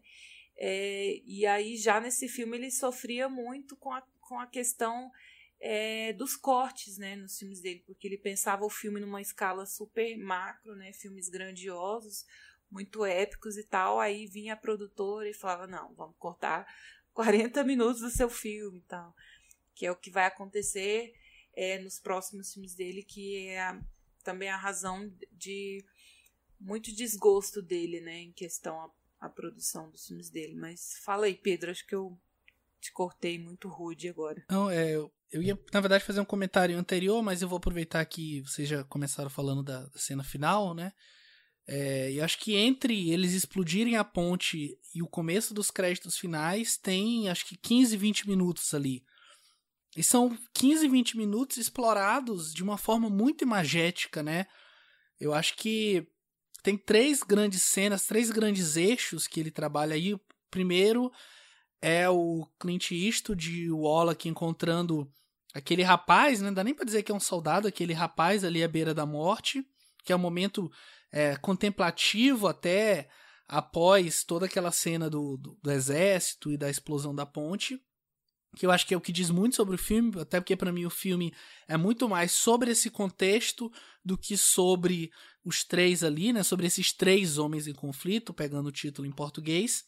A cena seguinte, que eu acho que para mim é a maior catarse do cinema do Leone, assim, de longe, que é o feio correndo e a câmera ali no eixo, né, fazendo um traveling 360 e acompanhando ele correndo junto e Ecstasy of Gold do Morricone, assim, que é uma das trilhas épicas do Morricone, assim, dentre tantas que ele já criou. Assim, lá em cima, sabe? É uma, é uma cena lindíssima e dura mais 3, 4 minutos até a cena final, que dura lá seus 3, 4 minutos novamente, que é os três se encarando, né? E plano aberto, plano médio, super close na mão, super close no rosto. E você sente a tensão daquele embate e você não consegue saber o que vai acontecer, porque em nenhum momento o Leone te dá uma pista daquilo, né? Ele podia levar para qualquer lado. Então você tá ansioso e ao mesmo tempo tenso e a trilha vai crescendo, vai crescendo e assim para mim essa toda essa parte final do filme assim é espetacular mesmo assim, irrepreensível de verdade. É, acho difícil um filme é, que consegue fazer isso, sabe? Que consegue é, fazer isso e não a despeito do que vem antes. Não é um filme que foi feito para essa cena. É um filme que existe, que tá lá e que é uma puta de uma obra-prima e que chega no final ele te dá esse baita presente que é essa sequência final. Assim, mas voltando um pouco, que era o comentário que eu queria fazer inicialmente, que é sobre essa questão do contexto, né? É, eu ouvi essa frase em outra, é, uma forma nada a ver, mas acho que ela se aplica aqui. Para mim, esses três protagonistas aqui no Três Homens em Conflito, eles são é, pessoas fora de seu tempo, dentro do próprio tempo. Porque, independente do resultado da guerra, o que eles fazem ali está ultrapassado já. Sabe? Eles parecem é, lutar contra uma tendência que não tem como lutar. É, e eu acho que é algo que ele vai reforçar e deixar muito claro no filme seguinte, assim, como o progresso já estava chegando ali naquele velho oeste, né, com a figura dos trens e da do trilho do trem, né, que vai cortando e o mistério do oeste vai se diluindo, né, porque ele já foi desbravado o oeste, né? E as pessoas estão querendo viver de caça-recompensa ainda, né? Quando tem uma guerra acontecendo. Pois é, porque era uma coisa muito muito simples, né? Ah, eu tenho uma terra, não quero vender, o cara que quer comprar contrata alguém para me matar e ah, a polícia vai atrás. Eu me taco pro deserto e posso ficar mudando de cidade em cidade. Não era uma coisa complexa, né? E aí essa o progresso, a estrada de ferro, a evolução, ela vai aproximando as pessoas e ela vai cada vez restringindo o espaço daqueles homens e eles lutam de volta. Né? Eles parecem estar muito preocupados em lutar de volta. E é aquele momento do, da ponte onde eles conversam com aquele capitão ali do, do exército, para mim é um momento onde eles entendem, especialmente, eu acho que o personagem do Clint Eastwood, ele entende o que está acontecendo, ele sabe que independente do que vai acontecer no cemitério mais à frente, aqueles três estão fadados, aquele mundo deles acabou e eles estão só sobrevivendo, eles não estão mais vivendo ali, eles estão só é, dando os últimos respiros ali, sabe? E, e para ressaltar uma última coisa, fazer um último comentário, eu acho que é interessante como o Leone trabalha bem é, a mise-en-scène e trabalha em escala, né? Porque aquela cena da, da ponte Acho que se a gente for parar para conferir, assim, é, milhares de figurantes, né? E todo mundo com arma e canhão, explosão, tiro. E você vê que não tem esse trabalho que seria uma coisa muito fácil de fazer, de ficar picotando para pegar várias imagens. Você vê que ele abre mesmo, mostra as coisas acontecendo e consegue trabalhar muito bem com aquilo tudo em cena, que eu acho que é um trabalho primoroso mesmo. Vocês querem adicionar mais alguma coisa ou a gente pode partir para o próximo filme da pauta? É, eu queria só comentar. É, só queria só citar o nome do Carlos Simi, que é o design de, produ de produção, é, diretor de arte, enfim, é, que é muito responsável por muito dessas coisas que a gente vê é, nos filmes do Leone. Assim, ele trabalhou com Leone é, praticamente todos os filmes, assim, inclusive no Era uma vez na América também. É, então, assim, essas grandes construções, esse, esse a coisa do cemitério, a coisa do é, daquela arena onde os três estão ali. Acho que o Carlos Cima ele tem uma importância muito grande é, na criação dessas, é, dessas estruturas, desses ambientes também.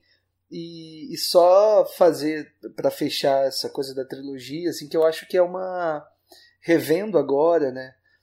É, e muito a propósito disso que a gente comentou, é, do suspense ser superior à violência, né? ser mais importante que a violência para o Leone, eu acho que é, são três filmes que, que, tratam muito da morte também, né?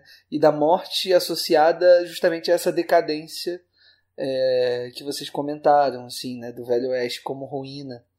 É, então eu acho que o, que o Leone está sempre usando a morte para dar conta dessa, dessa decadência é, de uma forma muito explícita nos filmes, né? Eu acho que ele usa a morte sempre muito bem. É, acho que é no filme anterior, né, que ele usa. É, eu não sei se é, agora não lembro se é no primeiro ou se é no segundo, que ele usa aqueles dois corpos é, dos soldados para se, se prestarem como, como vivos né, e assustarem é, os inimigos. É no primeiro. É no primeiro, né? Ah, é, quando é, ele, ele tá coloca eles ali no, no isso, é. cemitério. Isso é muito lindo, né? Ele traz os mortos de volta à vida é, de algum modo, e quando a gente pensa no Três Homens em Conflito, a gente já percebe que são três homens fadados a, a morrer, né? São três homens que, é, que na verdade representam uma sociedade fadada ao fracasso e, e à morte, enfim. Acho tudo isso muito bonito mesmo, essa a forma como ele constrói tudo isso. Perfeito, Leandro. Acho que com isso a gente pode partir para o filme seguinte da pauta, que ele vai fazer ali três anos depois, em 1969, Era uma Vez no Oeste.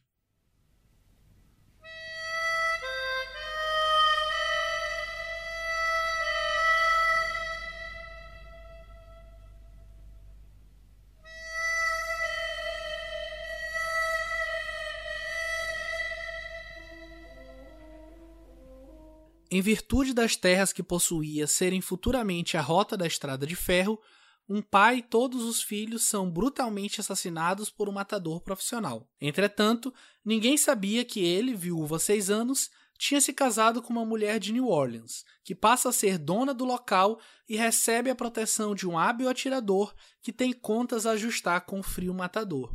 E aqui, já para começar o debate, é, eu acho que o embate que ele coloca aqui entre o Henry, é, Henry Fonda e o Charles Bronson é bem equivalente, eu diria que até melhor em termos é, de como eles se encaixam assim, nesse embate que o do Clint Eastwood com o Van Cleef lá no por uns dólares a mais, assim, que é, é um embate mesmo muito visceral entre aqueles dois, assim, que você sente que eles têm vontade de se matar mesmo ao longo do filme todo.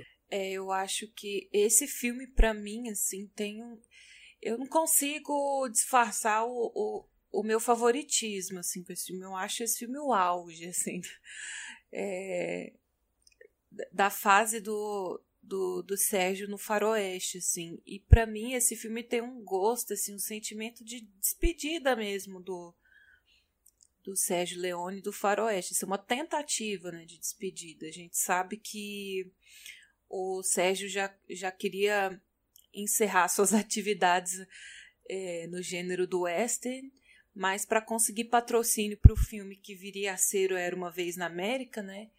É, ele fechou com o estúdio de filmar mais um, mais um faroeste, né? É, que ele já tinha se provado um sucesso absoluto no gênero, então ele concordou em filmar mais um faroeste para poder realizar o grande projeto do filme de máfia dele, né? É, só que é aquilo, né? Já que eu vou fazer, vou fazer bem feito. E aí ele fez, ele deu o tratamento no roteiro também. A gente tem a trilha muito sensacional do, do Ennio Morricone. E aqui, mais uma vez, ele vai usar é, os artifícios que ele tem para subverter várias coisas. Inclusive a nossa expectativa em relação àquilo que a gente já conhecia da filmografia dele, daquilo que a gente espera dos personagens, é, é, a maneira como ele vai, de novo, né, jogando as migalhas para a gente pescar uma informação a outra. É, o próprio fato dele ter que dar o protagonismo para uma mulher, né, que não tinha acontecido antes. E não é qualquer mulher, né? É uma mulher que também subverte muitas coisas tanto no gênero do western como no próprio cinema mesmo, né?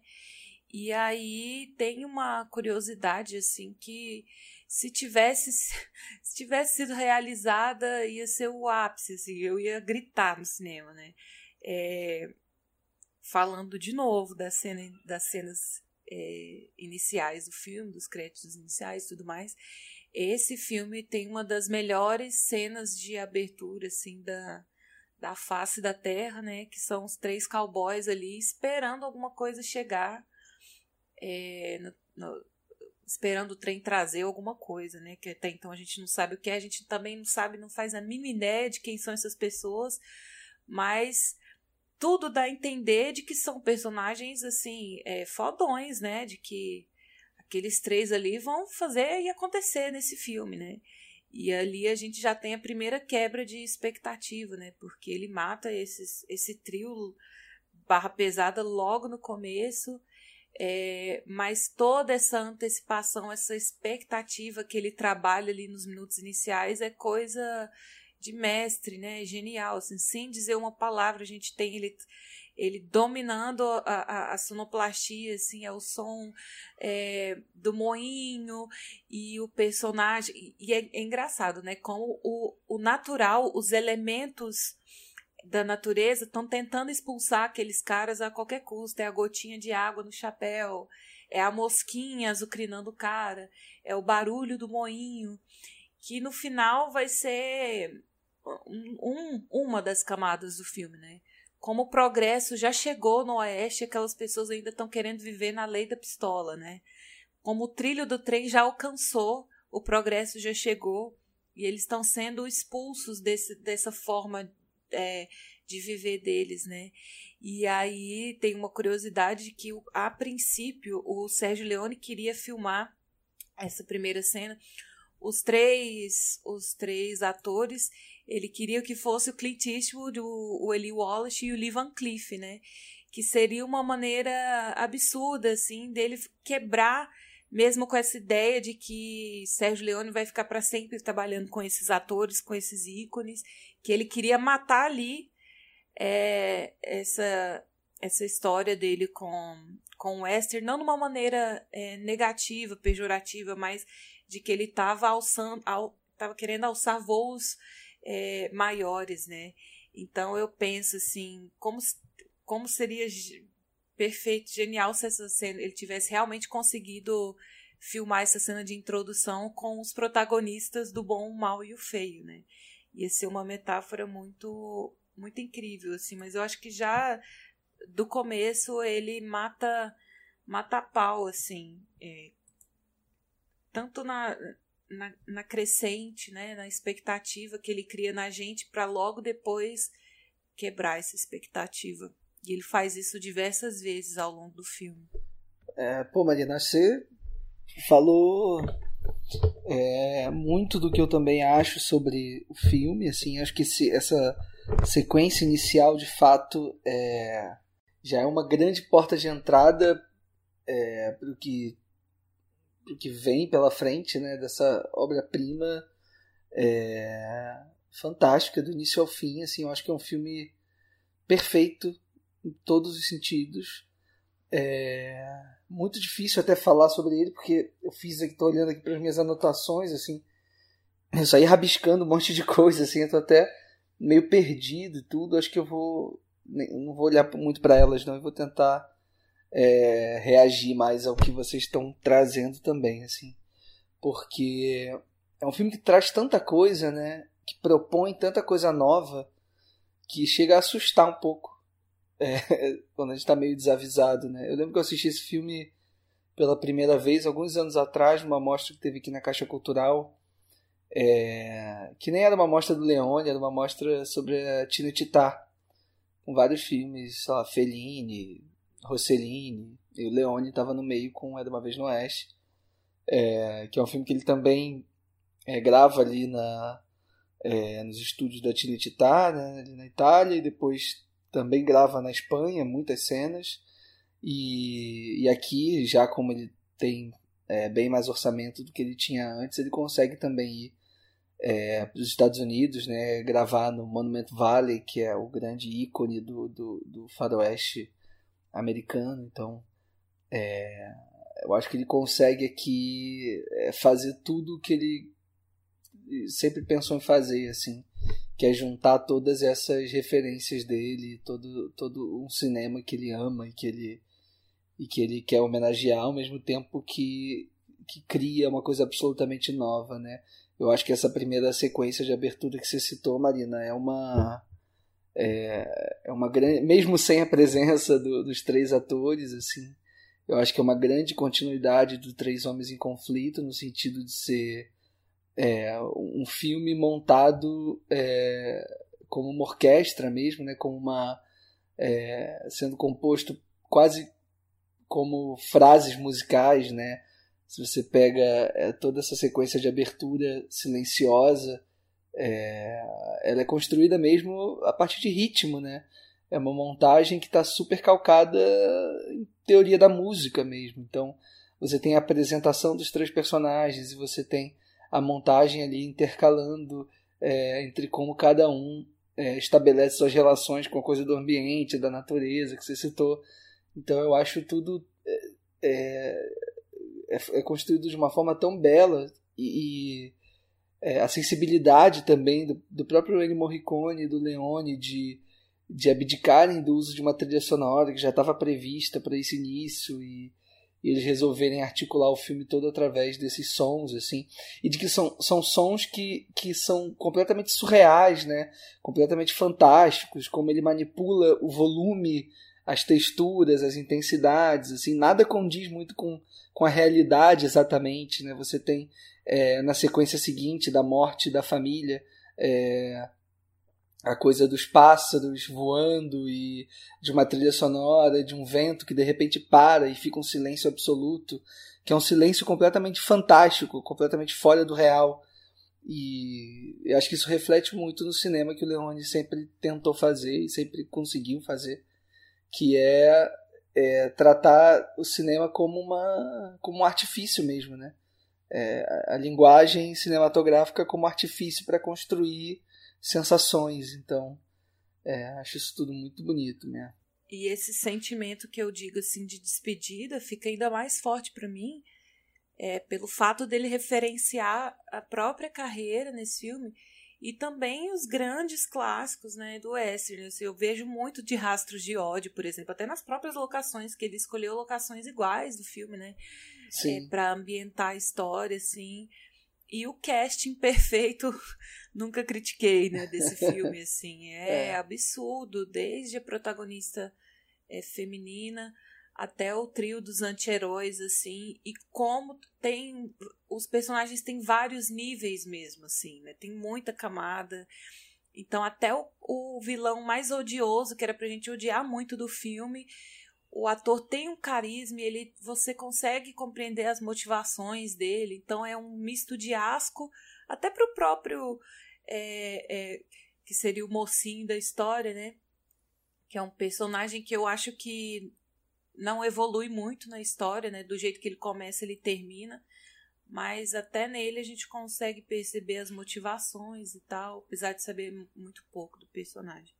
Mas aí, Pedro. É só uma curiosidade, né, que o roteiro que o próprio Leone escreve em parceria com o Sérgio Donati, que é colaborador quanto mais dele, foi feito a partir de uma história que foi é, criada não só pelo Leone, como pelo Dario Argento e pelo Bernardo Bertolucci, né, que foi uma coisa que quando eu vi o filme a primeira vez eu fiquei, ué, como assim? é, e os dois ajudaram ele a desenvolver a história e a partir dela ele criou o roteiro. É, e uma outra, e já não é tanto uma curiosidade, mas acho que muito mais um aspecto do próprio filme, porque depois já revisionando, revisitando aliás a obra do do Leone, se convencionou chamar, né, Era uma vez no Oeste, quando explode a vingança e Era uma vez na América de trilogia da América, né, que seria essa nova trilogia que meio que nunca existiu, é, até porque o nome do quando explode a vingança seria Era uma vez na Revolução, né, para acabou sendo modificado depois. Mas uma coisa curiosa é que o título em italiano desse filme é, seria algo como Era uma vez o Oeste, né? C'era na volta il Oeste, e não Era uma vez no Oeste. Que seria muito mais ele estar tá falando sobre o fim do Oeste como a gente conhecia, sendo destruído pelo progresso. Porque o Oeste, como esse espaço de refúgio é, do vilanesco, né, do fora da lei, ele já tinha acabado lá no Três Homens em Conflito, né? Que é a guerra e onde aquele espaço estava sendo disputado.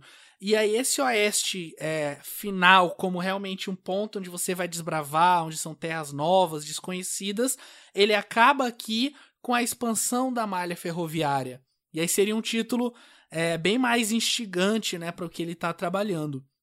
E aí sobre o filme queria perguntar para vocês, é porque aqui, como a Marina mencionou, ele tá trabalhando como uma protagonista feminina, né? Apesar de ter um protagonismo dividido, mas se tivesse uma protagonista seria a Jill McBain, né? Interpretada assim magistralmente pela Cláudia Cardinale, uma atriz assim espetacular.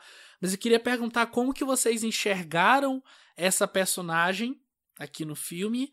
É, e aí, já até de repente antecipando um pouco do que a gente vai falar mais sobre a outra personagem feminina grande que é Não Era Uma Vez na América, mas como que vocês acham que ela é tratada não só diegeticamente, né, dentro do universo do filme, quanto pelo próprio Leone, né? A partir do momento que ela é a primeira protagonista feminina de um filme dele. É, olha, eu não sei se eu entendi direito, assim, mas é, eu não sei muito bem o que achar da relação dela com o Sérgio Leone, assim.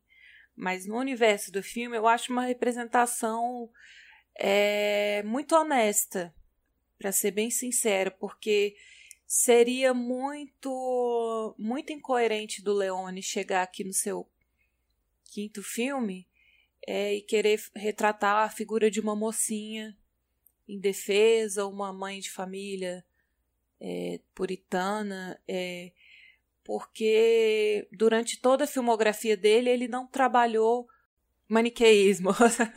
é, eu acho que fica claro que nunca foi o, o, o viés do Sérgio Leone trabalhar maniqueísmo. Assim, é, os personagens nunca são bonzinhos. Ele tem esse apreço por a, pela figura do anti-herói, né? E eu acho que aqui a gente tem sim uma anti-heroína que é muito fruto do, do, do seu ambiente, assim, ela está sobrevivendo. É, eu acho que é não é passível de julgamento assim o, o papel dela. E nesse oeste brutal onde a pessoa mata a outra porque olhou torto olhou feio é uma mulher normal já seria tratada como alguma coisa inferior. Uma prostituta, então, se o cara diz para ela ser apalpada e aceitar isso e sorrir, é... isso não me choca, né? Então eu acho bem, eu acho bem honesto assim a maneira como essa personagem foi construída e eu acho muito empolgante, inclusive, porque ela tem um texto muito interessante, ela tem falas muito boas, é, sem precisar vitimizar sem precisar transformar na mocinha indefesa, né? Agora a relação dela, como o Leone trata a personagem ou a pessoa. Porque assim, é, ela dentro da a personagem dentro da obra ser tratada da forma como ela é tratada, né, e ser hostilizada e inclusive ela mesma já se antecipa, fala assim: "Ah, você vai me estuprar, você vai me ela já se... isso é para mim é natural dentro do contexto que está sendo trabalhado. Agora, eu joguei a pergunta porque teve uma, uma, uma, coisa que me incomodou, tanto vendo o filme quanto pensando sobre ele depois, é aquela parte na qual ela é capturada pelo Frank, né, pelo personagem do Henry Fonda, antes dela dele fazer lá a espécie de leilão das terras, quando ele tá ali conversando com ela e ela tá se entregando mesmo para ele, tá o beijando. E ele mesmo fala: ah, você seria capaz de fazer é, qualquer coisa, né? Ela falou assim, é, exatamente, assim, isso me deixou um pouco com um pé atrás, porque é uma coisa que tem a ver muito mais com o Leone quanto roteirista de colocar isso na obra do que necessariamente de como a personagem naturalmente seria tratada, entende? Na, pra mim é engraçado, porque isso aí não me incomodou. Eu acho que fica bem claro que ela tá fazendo um personagem ali naquele momento. Ela tá fazendo, ela tá jogando o jogo dele. É, tanto que ele sabe que ela tá mentindo, que ela não queria estar tá ali com ele, é, mas que ela faz tudo para sobreviver.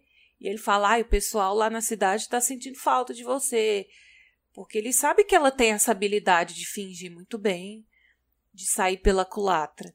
É, para mim incomoda muito mais o discurso de um personagem que para mim é um dos melhores do filme, né, que é o Cheyenne, é, que eu acho que é um personagem que tem uma curva é, dramática interessante e ele é muito carismático, ele vem com esse alívio cômico, né? Ele tem uma química muito boa com, com a, a personagem feminina e o personagem principal também. Na verdade, eu não acho que tem protagonismo esse filme, são vários. É, esse personagem do Cheyenne, que eu acho super interessante, chega um momento ali que ele dá uma liçãozinha para ela, né? Vai lá para fora, serve água e comida pro pessoal que tá trabalhando pesado e se algum deles quiser te apalpar e fazer alguma coisa com você, você não reclama porque eles merecem. Isso me irritou mais do que quando ela decide por conta própria é, agir dessa forma. porque quando o Cheyenne fala para ela fazer, ele tá ditando para ela como é que ela tem que se comportar. E ali na cena com, com o bandidão, ela assume o protagonismo, ela assume a decisão e as consequências que vêm junto. É, ali ela não é vítima nenhuma, muito menos do, do Sérgio Leone ou do cara que tá com ela. Assim, ela tá assumindo a, as redes da situação da maneira que ela pode, usando os artifícios que ela tem. É, eu acho que nesse caso, é, acho que o Leone ele trabalha com duas coisas fundamentais. assim. Uma é o histórico desses atores, tanto da Cláudia Cardinale quanto do Henry Fonda. É, eu, eu tava, fui rever o filme é, com. Eu tenho o Blu-ray dele, né? E aí tem uma faixa com comentários em áudio e tudo. E aí tem áudio do Bertolucci, tem, e tem a Cláudia Cardinale também, tem outras pessoas agora que eu não tô, não tô me lembrando quem. É, mas aí tem um momento em que a Cláudia Cardinale descreve algumas cenas e comenta e tudo.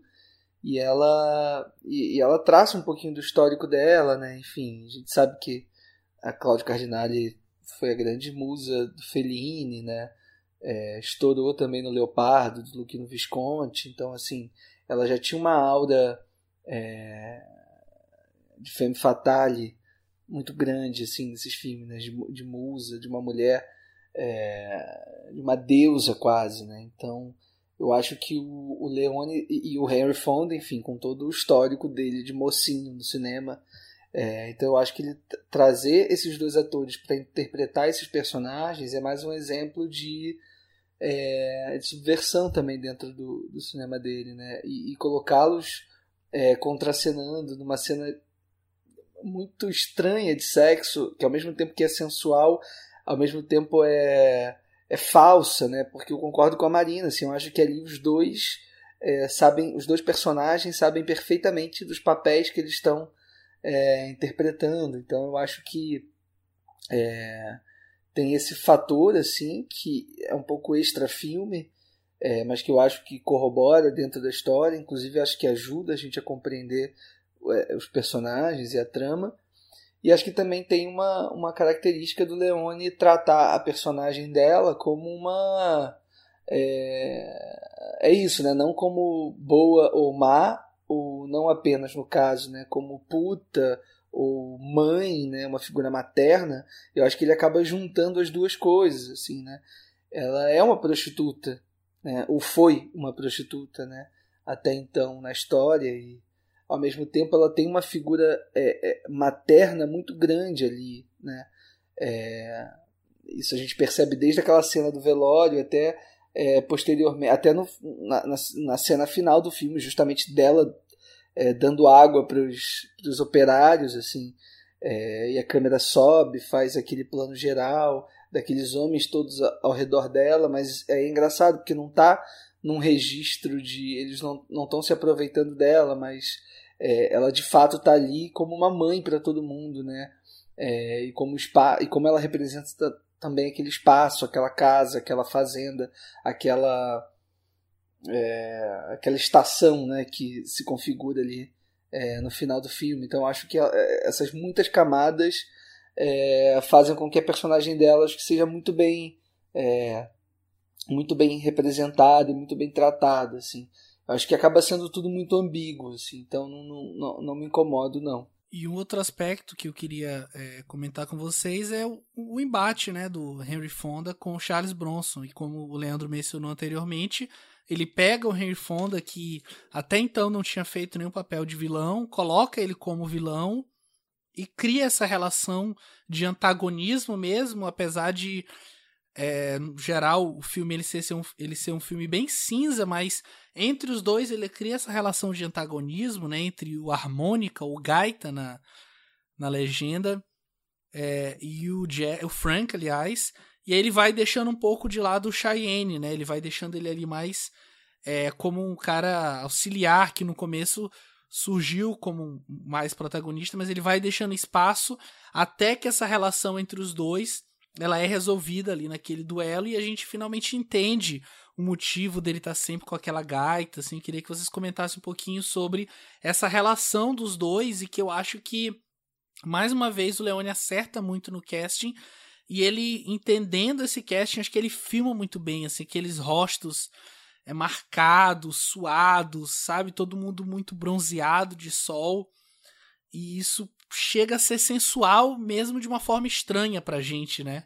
É, é ao mesmo tempo que é sujo, é bonito, é gráfico, né? Aquele olho bem azul, assim, que antes era um mocinho, mas agora tá aqui trabalhando como o vilão, né? Eu acho que esse casting, assim, e o embate dos dois é o fio condutor mesmo da história, sabe? É o que liga todos os pontos e para mim, é, sinceramente, é o melhor flashback é, da carreira do, do Sérgio Leone, assim. Essa revelação final é, explode a mente da gente mesmo, porque eu falei já algumas vezes assim, como ele vai soltando pequenas pistas e tal, sem nunca subestimar é, o, o espectador e sem nunca entregar mais do que o necessário. É, tudo faz sentido, tudo se encaixa, tudo tem um motivo ali. Não fica barriga, não fica furo no roteiro, né? E aí, quando aquela trilha do, do Ennio Morricone crescente vem, junto com aquela, com aquela gaita que é meio esquisita, é, parece que é uma pessoa meio que está chorando, aquela, aquela gaita é, chega a ser irritante em alguns momentos, assim, como ela é insistente, né? como parece que ela tá querendo gritar, falar alguma coisa, mas o personagem segura até o momento do duelo, assim, para ter, pra ter essa revelação. E aí, quando acontece o flashback, tem a rima visual ali da gaita sendo colocada na boca, né? É uma explosão mesmo na cabeça da gente. Eu acho que funciona muito bem por causa da atuação dos, dos, dos atores, que é, é irretocável, é muito é muito incrível e existe uma química muito boa entre os atores, né? Eu acho que a decisão de colocar o do Harry Fonda como como vilão foi mais uma vez a subversão do Leone é, para criar algo totalmente novo, incrível demais, assim. É, eu acho e... muito sensacional a forma como ele morre também, né? É muito boa. Que ele recebe o tiro, e aí vira para trás assim, fica um tem um delay, né, até é. ele cair assim. E meio que lembra o flashback, que a gente não sabe que é flashback, que aparece a sombra desfocada do, do personagem, né? Uhum. Andando no deserto, aparece em dois momentos muito pontuais do filme. Como se fosse acho, a gente é. entrando na mente do, do, do, Isso, do personagem perfeito. mesmo, né? E aí, quando é. chega aquela cena final que tem aquele super close nos olhos dele e a gente de fato entra na cabeça dele, né? É, é uma catarse mesmo, né? É muito doido. Porque é isso, o personagem do Henry Fonda, ele até o minuto final, ele não sabe por que que o Charles Bronson estava atrás dele, né? Ele não, ele de fato não lembra assim. Para ele é ter matado ele é aquele aquele cara enforcado foi só mais um é uma das... quarta-feira, né? É, isso é. Exato, assim. É, é, só mais uma maldade dentre as tantas que ele já fez, assim. E. E você, tava, você tinha falado, né, Marina, da, da, das referências, assim, ao, ao Rastro de Ódio, né? E dos filmes do John Ford, especificamente, sobretudo os filmados ali no Monument Valley, com aquela, com aquela paisagem toda, assim. Mas eu acho que o, que o Leone ele vai muito além, assim, do que simplesmente filmar é, de referenciar esses filmes pela, pela paisagem pela, e pelo, pelas locações, assim, apesar de que é, é, li uma entrevista, é, não lembro de quem agora, falando sobre o Leone, falando sobre as gravações do Era Uma Vez no Oeste, dizendo que o Leone ia para as locações e ele, ele já sabia exatamente onde colocar a câmera é, para ter um quadro exatamente igual a, sei lá, do Rastro de Ódio só de ter visto mil vezes o filme, sabe? É muito impressionante, assim. Mas eu acho que, para além dessa coisa das locações, eu acho que ele, ele, ele faz várias referências também, até no próprio uso dos atores, assim. O próprio Henry Fonda tendo feito As Vinhas da Ira e outros filmes também. É, tem vários outros filmes, tipo, Os Brutos Também Amam, o próprio Johnny Guitar, do Nicholas Ray, assim. É, essa coisa do anti-herói também, dessa... dessa dessa ideia de decadência. É, é porque se você se você parar para pensar, o roteiro que ele escreve tem todos os tipos de faroeste num só. Então tem a história de vingança, tem a história das diligências, tem a história da, da caça de tesouro, de recompensa, tem a história dos bandidos, tem tudo num, num filme só, né? É, Então é muita se referência. é, como se quisesse juntar tudo de fato num, num- num filme definitivo, né? Sobre. Eu acho que isso é é uma pretensão muito grande até, né? Se a gente for parar para pensar. É, mas que inacreditavelmente ele atinge, assim, de fato. Acho que a gente pode então partir para o filme seguinte da pauta, que ele vai fazer ali dois anos depois, quando explode a vingança.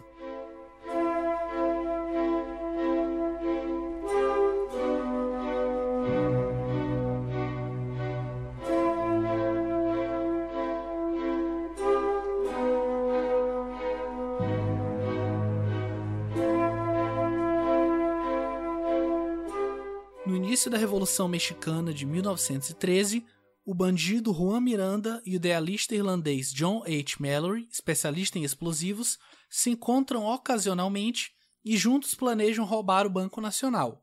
Após o assalto, Juan descobre que o exército vem usando o banco como esconderijo para presos políticos ilegalmente detidos, o que faz dele um herói revolucionário contra sua vontade. E aí, o que, que vocês acham desse filme que foge um pouco, né? Se a gente pensar nele de forma isolada, foge um pouco do que o Leone vinha fazendo, mas se a gente para um pouquinho para refletir, ele se encaixa perfeitamente, é, sobretudo entre esses dois filmes, Era uma vez no Oeste e Era uma vez na América. Não, eu ia falar que esse filme pra mim é um desbunde total, assim. É, acho que é um filme muito Como assim? É, é um desbunde, assim, é uma, é uma ode a, a. meio que uma ode a ignorância, assim, uma ode a alienação, sabe? É, você colocar. Isso, não digo isso de uma forma negativa, não, assim, pelo, pelo contrário, assim, é você é, não institucionalizar as coisas e não é, endeusar determinados aspectos da história, né? Então ele trata as revoluções, é, ele se coloca do lado do povo, né? E isso é muito bonito, assim. Isso me surpreendeu muito. É engraçado, né? Você falar do, desbunde, assim, porque é, é, é total isso, assim. E para mim é um dos filmes mais líricos, assim, do, do Sérgio Leone, né? E- Ao mesmo tempo, né? É, e ironicamente, né, ao mesmo tempo, assim, é um dos filmes mais debochados dele mesmo, né? A gente tem um protagonista ali totalmente desbocado e egoísta e que representa muito de nós, né? É, a gente pode se ver muito nesse personagem ali que está defendendo seus próprios interesses, é consciência é, de classe zero, assim. Aham. E aí você vê que não é bem assim, né? Todo mundo é passível de erro e pode aprender, mas para além disso, assim, eu acho que esse desbunde total, é, até na própria direção dele, que eu já acho uma direção totalmente diferente do que ele faz ali no, no Era uma vez no Oeste, nos filmes anteriores, que ele já faz umas, ele já toma umas decisões um pouco diferentes. A cena inicial do filme, né, que é o cara, o caipira de, de pé sujo ali no chão, é, fazendo xixi na, na, na formiga, né? E daí ele é jogado dentro de uma diligência, cheio de gente é, Cheio de tosca, aristocrata, né, da, burguês. da alta sociedade. E aí ele faz aqueles super closes não para mostrar o olhar e a afronta, porque querendo ou não, quando ele faz esses duelos no faroeste e foca no olhar, ele tá mostrando uma uma espécie de nobreza ali naqueles, naqueles combatentes, né? Porque eles têm o seu valor, os pistoleiros, né? É, do valor que eles têm. E aqui ele faz um super close assim na boca daquela burguesia comendo uma comida pela qual elas não trabalharam para ter na mesa, né? E que é uma fala do, de, do- de um dos personagens mais para frente, né? É, tá comendo uma comida que você não trabalhou para ter aqui nessa mesa, né? E aquela boca cheia de comida e ao mesmo tempo soltando umas, umas asneiras, assim, umas coisas assim. Então ele transforma uma coisa repugnante, nojenta, ao mesmo, ao mesmo tempo bem cômica, né? Então é um mistu uma mistura de repúdia e, e, e comicidade assim muito interessante que eu não tinha visto nos filmes anteriores dele, né? É, e fica e isso fica bem claro no personagem é, o personagem do Juan é esse é esse discurso mesmo essa mistura de chacota com com repugnância porque ele é um cara que estupra mulheres né? Ele é um cara que coloca os filhos para matar a gente desde criança. Ele é muito nojento. Mas a amizade que é construída entre ele e o irlandês, assim, que são coisas totalmente improváveis, né? São dois mundos totalmente diferentes, mas que num contexto de guerra, de revolução, esses muros eles caem, né? Tá todo mundo no mesmo barco, todo mundo quer sobreviver, quer ter os, os seus direitos é, reavistos. Rea... Nossa, Ô, Marina. tem uma palavra agora. Diz. É, eu, não, eu não tive essa ojeriza toda ao, ao Juan, não. Eu acho que eu enxerguei ele muito mais como um fruto dali, né? Porque é, ele precisava de alguma forma prover e aquela era a forma que ele encontrava. E aí, de forma provavelmente não intencional, ele encontrou é, no saque a burguesia, e não só a burguesia, como a própria igreja, esse poderio religioso, porque não é à toa que tem um padre ali no meio, no meio das pessoas, né, que ele assalta. Ele encontrou ali uma forma de prover a sua família e claro, a violência faz parte de quem eles são, até porque a Revolução Mexicana, ela vem ao México, ela não surge no México. Porque os Estados Unidos começam a se expandir e eles têm essa barreira. o México, né? Tem essa, essa barreira é, geográfica, e aí começa. Aí tem a questão do Texas, da Califórnia. É, a própria Revolução Mexicana ela tem muito a ver com isso, e os Estados Unidos vão se envolver diretamente também na Revolução, e aí isso torna o filme para mim muito emblemático, assim, sabe? Essa cena toda eu acho linda, porque a gente é aqueles aristocratas. Porque a gente vê o cara pé sujo, o cara ignorante, um pão todo melado de suor, o cara jogou no chão, o cocheiro ele pega de volta, sabe? A gente tá também julgando ele.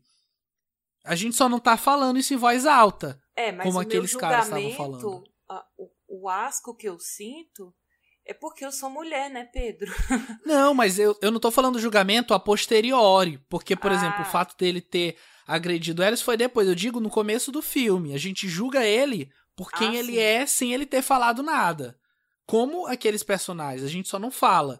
E aí, a partir do momento que ele falar, você quer ver meu pai? Você quer meu pai? Você quer os meus filhos? E aí ele pratica, sim, os atos que. É, aí sim são é, atos de. Realmente, que não tem, não tem defesa. Eu só digo assim que eu não tive tanta ojeriza, porque pra mim ele é muito mais fruto daquele meio, daquele ambiente que ele tá, do que alguém que ativamente é, tava praticando aquilo por, sei lá, ser malvado, apesar de que o Leone não faria isso, porque ele foge desse maniqueísmo. É, mais ou menos. Eu acho ele escroto, sim. Ele é escroto. Óbvio que é escroto também por, por- O próprio discurso dele, né, durante todo o filme. É, mas é isso. Ele é um escroto que o, Leone olha com carinho, assim. E, e- e desenvolve, e, e com- né, complexifica, desconstrói. Então, assim, é óbvio que no final a gente vai olhar pra ele de uma forma diferente, assim. É óbvio que essa escrotidão ela tá muito mais no raso, né? É, Mas é isso, assim, também acho. Ele faz coisas ali imperdoáveis. É, Acho que coisas que ele tem escolha sim, é, apesar de onde ele veio, do contexto todo, mas é, é isso, um personagem ambíguo, assim, um personagem muito rico, né? Eu, eu gosto muito da, do desenvolvimento dele, sobretudo na relação de amizade que se constrói é, com o John Mallory, né? Que é o James Coburn que faz, né? Finalmente o Leone consegue trabalhar com o ator que ele queria e tudo. É, Aqui eu já acho que tem uns flashbacks meio estranhos, assim, não sei o que vocês acharam daqueles flashbacks é, do James. Coburn é, românticos na Irlanda e tudo. É, tem, que ele, ele coloca de forma meio espaçada né, ao longo do filme, no final tem um, um, um pouco mais longo, assim, que até me parece ter um, um bromance muito forte ali, né? É um trio, é, quase É um um trisal, né? ali, né? É. É, eu, eu acho assim, o meu, o meu problema com esse filme, apesar de gostar muito, é, e de ver algumas facetas do Leone que eu não, não tinha conhecimento antes de assistir. É, mas o problema que eu tenho é que eu acho que ele filma um pouco demais, assim, nesse filme. É, eu acho que se ele focasse em trabalhar essa amizade no contexto da Revolução, é, teria sido melhor, porque em alguns momentos, entre esses flashbacks demorados e esse vai e volta de uma cidade para outra, e eles se separam, e eles se juntam, e eles se separam, e eles se juntam, meio que falta um fio condutor para mim, que deixa isso tudo mais redondinho, mais fluido. É, então, esse é um, é um filme do Leone que me cansa, assim. É diferente do filme seguinte, Uma Vez na América, que é um filme de quatro horas, que obviamente vai cansar. Por mais que seja magnífico. Aqui, é, eu acho que não tem história para essas três horas de duração. Eu acho que ele filma um pouco demais, assim, é, e acaba me cansando. Mas o que, que vocês acham? Eu, eu discordo. Eu acho que.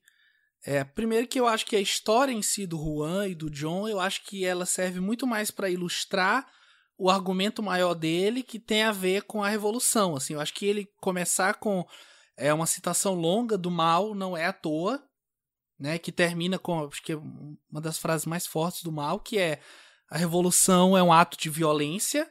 E isso fica claro ao longo do filme. E eu acho que ele abordar isso de forma direta, isso vide as várias cenas onde pessoas são fuziladas, são chacinadas mesmo, assim, mais pro final tem uma cena onde as pessoas estão numa espécie de vala e aí os soldados ali do exército estão trucidando elas, assim, eu acho muito forte, muito corajoso da parte do Leone, dele não se eximir como realizador, de mostrar aquilo. Eu acho que isso diz muito sobre é, como ele estava enxergando aquele momento, como ele enxerga aquilo na cabeça dele. Eu acho que o fato dele ser estrangeiro contribui para a visão dele, por não ser uma visão tão viciada como geralmente é quando a gente está diretamente envolvido. E aí eu acho que tudo que envolve o Juan e o John, assim, acho que também não à toa, o nome deles é esse, um Juan, John, sabe? É uma pessoa que está ali no meio. Mas eles são pessoas que estão diretamente ligados com aquilo que está acontecendo. E eles passam pelo, pelo evento, sabe? Eles transcorrem. É, acho que para mim seria equivalente, isso claro, anos depois, isso é meio anacrônico de falar, ao Forrest Gump acompanhando o desenvolvimento dos Estados Unidos, sabe? A gente está curioso, claro, para saber se ele vai ficar com a mocinha, se vai dar tudo certo para ele, mas a gente também quer ver como que ele vai se ligar àqueles eventos. E acho que isso me deixou mais atraído pro filme. E eu, eu acho que eu concordo com, com o Leandro em relação a esse background que eles dão pro, pro irlandês, né? Porque é, começa meio que com, como um, um bromance, e depois realmente parece que os três estão envolvidos numa relação, mas isso não tem peso em si para o atual, né? Acho que tirando a cena onde ele encontra aquele aquele colega dele, aquele amigo dele, tem uma troca de tiros, acho que não envolve tanto o filme assim, talvez poderia até ser tirado mesmo assim, mas eu acho que é um filme bem emblemático mesmo, e eu acho que dentre os que a gente trabalhou aqui, falando sobre é, desenrolar política, eu acho que ele é o mais corajoso deles. É, eu acho que ele é corajoso justamente por subverter essa ideia de patriotismo, né? E de, de colocar ali como um personagem que vai conduzir a trama como um cara completamente alheio àquilo tudo, né? Tem aquela cena, eu acho fantástica, assim, de quando ele tá é, explodindo o banco e, e, e, crente que vai encontrar o dinheiro que ele procura e, na verdade, ele encontra aqueles prisioneiros e vira um herói da revolução e, e tem aquele plano ótimo né, dele carregado pelo pelo, pelos revolucionários, assim, carregado nas costas, e aí ele vira pro, pro John e, e, e dá um dedo do meio, assim, e, e, xinga ele, fala qualquer coisa, mas rindo, né? Ele meio que é, entende onde ele foi parar, assim, e ao mesmo tempo ele não ele, ele tá muito frustrado e mesmo assim ele não perde a piada, né? Não perde a, a leveza, assim. E, e, a, e, a, trajetória desses dois personagens é muito bonita, assim, no final, quando o personagem do, do quando o John morre e tudo, e como isso afeta o Juan, né, como, como essa relação mudou, né, a vida dele para sempre, assim. Eu acho tudo muito muito bem representativo do que é que o Leone está tentando trabalhar ali em relação à América e tudo. E acho que é um filme que é, de fato constrói uma ponte muito bacana mesmo entre o Era uma vez no Oeste e o Era uma vez na América, né? Então é, acho que de fato essa coisa do flashback que talvez fosse algo para ficar em comum, né, entre os três filmes, só que é, de fato nesse eu acho que ele peca um pouco de não de não garantir um peso mesmo, uma importância grande para esse flashback como é no Era Uma Vez no Oeste, que a gente comentou aqui, e no Era Uma Vez na América, que é basicamente o filme inteiro construído em volta de um, de um, de um flashback, né? Quer dizer, é, é, o filme todo feito a partir de um flashback, né? Então, é... mas é isso, ainda acho que é um filme muito bacana, assim, um filme que é pouco visto, né, do Leone, é um filme menos conhecido, assim, mas acho que que guarda sua sua importância também dentro da filmografia dele. É, e aí, como eu comentei, né, esses três últimos filmes, a gente já comentou sobre dois, tá indo agora pro último, eles fazem parte dessa trilogia que acabou não se desenrolando tão bem quanto a primeira, que seria a trilogia da América. E o Quando Explode a Vingança, eu até já mencionei isso anteriormente, seria chamado de é, Era uma Vez na Revolução, e acabou, por uma série de fatores, tendo esse outro nome. Inclusive, o título original dele, é, em italiano, é algo como A Baixa Cabeça, né? Que é o que o o John fala pro Juan algumas vezes ao longo do filme, fazendo menção aos explosivos que ele tanto carrega. Esse filme faz a ponte entre o Era uma Vez no Oeste e Era uma Vez na América, que já seria essa América mais contemporânea.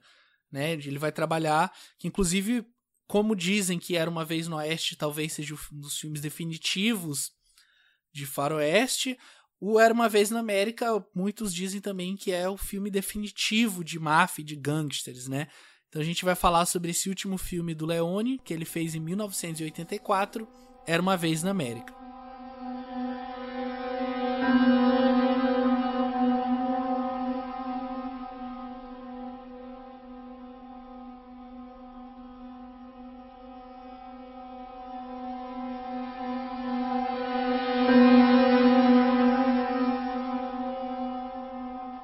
Na Nova York da década de 20, David Aronson, Robert De Niro e Maximilian Berkowitz, James Woods, são dois amigos de descendência judaica que cresceram juntos cometendo pequenos crimes.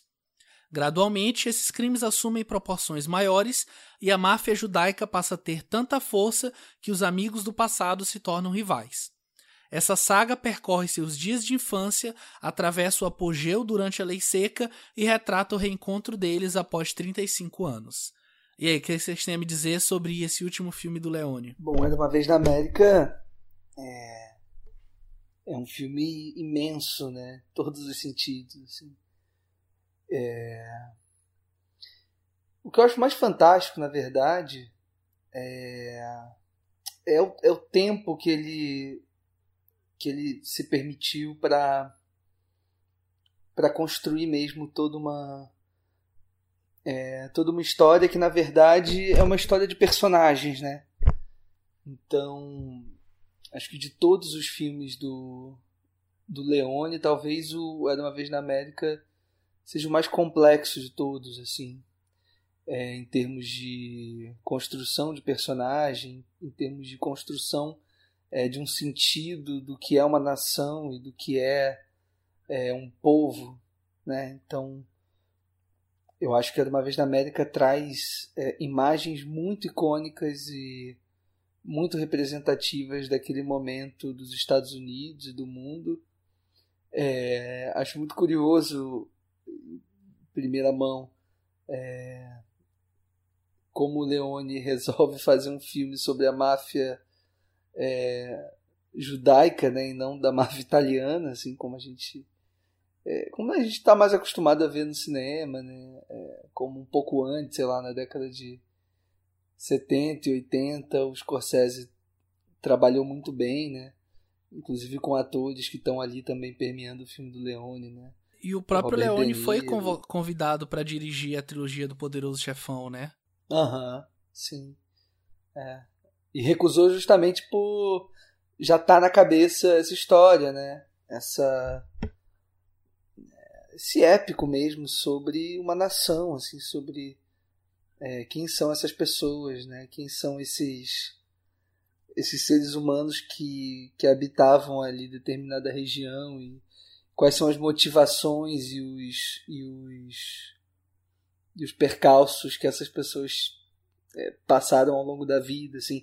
É muito louco porque ao mesmo tempo é um filme muito imponente, né? Muito grandioso e muito íntimo, né? Muito muito particular, muito centrado ali naqueles naquele universo daqueles personagens. Então, eu acho um filme fascinante. Eu acho que o Robert De Niro entrega uma, uma composição de personagem é, fabulosa, assim. Eu não sei, arriscaria dizer que esse é o papel da vida dele, assim. Eu sei que ele fez muitos filmes incríveis, assim. É... Mas eu acho que aqui ele de fato se se supera em todos os níveis, assim, em todos os sentidos.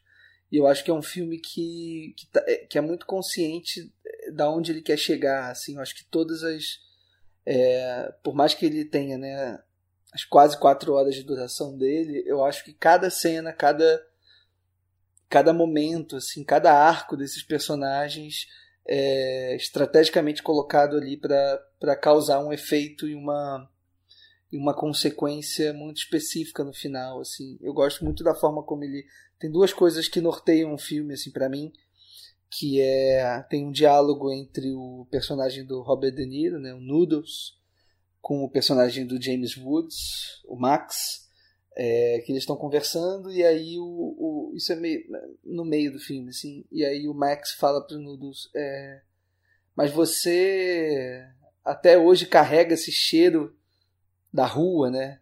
Esse cheiro esse odor fedorento da, das ruas. E aí o, o, o Noodles responde para ele que sim é isso esse cheiro faz ele se sentir bem é, e no final do filme a gente tem aquela aquela sequência que é que explodiu minha cabeça completamente assim do caminhão de lixo. É, e como do triturador do caminhão de lixo e como ele é, porque são duas coisas né? Uma é que o filme a forma como o Leone filma e monta é, a cena dá a entender de que o personagem do Max, se bem que a gente não vê direito quem é aquela pessoa, mas dá a entender de que é o personagem do Max que ou se atira ali naquele caminhão, ou é jogado ali, ou toma um tiro e cai, enfim. É... Mas ao mesmo tempo, mesmo se não tivesse isso, só o fato do, do Noodles olhar para esse caminhão de lixo né, na rua, é, eu acho que já dá todo a, já dá toda a dimensão do que é o filme para esse personagem. É, eu, eu, te, eu tô tendo muita dificuldade, assim, pra, pra organizar o que eu acho desse filme, assim, porque foi a primeira vez que eu assisti o filme. É aquele filme que tava na minha lista de tem que ver, mas nunca tinha visto, até por causa da duração, né? É, e eu acho que assistindo só uma vez, assim, é, eu, eu sei que o sentimento é positivo, assim, eu, eu amo esse filme, é, mas eu gostaria muito de ver de novo, porque em vários momentos, assim, do filme, é, eu me pegava babando na, na cena, assim, na, na composição do quadro e aquela trilha marcante do Enio no fundo.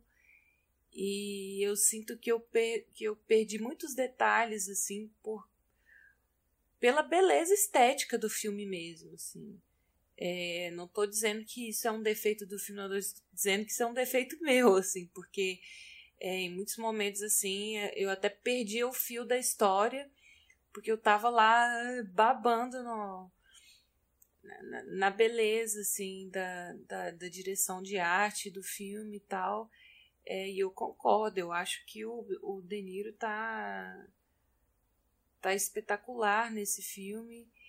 E, e também concordo que é um filme particular, porque é como se o Leone propôs pra gente acompanhar a história é, junto com o De Niro, né? Descobrir junto com o Noodles é, essa verdade, né? Por que, que ele voltou. É, então vamos voltar lá atrás e, e dar os passos junto com ele. E aí a gente descobre que, a priori, essa, essa figura é muito calma, muito centrada, que aparece ali no início do filme, na verdade é, um, é o cara que desencadeou um monte de, de desgraceira mesmo no filme, né? Então é um personagem muito complexo, assim como todos os outros, né? É, eu acho que esse filme não trabalha com é, com super super revelações, super impactos, assim. Eu acho que quando chega ali na, na na parte final do filme, é, a gente já está desconfiado de que, na verdade, esse amigo dele né, é, possa estar tá vivo. Mas eu acho que é uma construção muito lenta, muito cadenciada e muito linear é, de todo do filme como um todo, de todos os acontecimentos. Então, quando as revelações são feitas, não é impactante, é, mas é prazeroso de ver, assim, porque tudo faz sentido, tudo foi é, comunado assim pelo Sérgio Leone. É, é, você fala de linear, eu entendo, imagino que você queira dizer em relação à progressão é, da história, é, da é, dos sentimentos, né, e de como a gente vai descobrindo porque na verdade ele ele até assume uma, uma, uma montagem é, bem é, não linear. É, bem circular, assim, né? ele vai e volta ao mesmo tempo, é, em vários momentos, assim. É, eu acho que essa relação que se cria entre as imagens de que estão ali na década de 60, né, que é quando o, o Noodles é, retorna à cidade, a Nova, Nova York, né? É, quando ele retorna a Nova York tudo, assim, e, e, e como a montagem ela vai é, de uma forma muito singela e muito e muito macia, né, é, transitando entre as épocas, né, passando da década de 60 para a década de 30, ali ainda no âmbito da, da lei seca e tudo. Eu acho que é uma, é uma progressão muito sofisticada, assim. A própria é... fotografia, né, ela transita muito bem, uhum. assim, de uma década para outra, como ela fica bem sépia, bem envelhecida ali nos anos 30, aquele calorzinho no coração, sabe? Daquele sentimento. Porque é, é, a impressão que eu tenho é que o personagem do Noodles é, tá vivendo aquilo tudo ao mesmo tempo. Porque ele tá redescobrindo a história da vida dele. Então, mesmo que tenha acontecido há 50 anos atrás, tá acontecendo agora. Ele tá sendo, na cabeça dele, ele, tá, ele tá sendo traído por aquela mulher que ele ama agora é, ele está descobrindo a amizade com aqueles meninos agora. É, aquela cena que é a cena, acho que mais emblemática do filme, né? Eles passando embaixo da ponte do Brooklyn e, e o menino Nossa, mais novinho, lindo. né? Sal, é, sal, saltitante à frente, aquela trilha muito linda, tocando com, aquela, com aquele filtro meio sépia, assim. E o retorno daquela cena é um menino caído morto no chão, né? é um contraste muito grande, assim.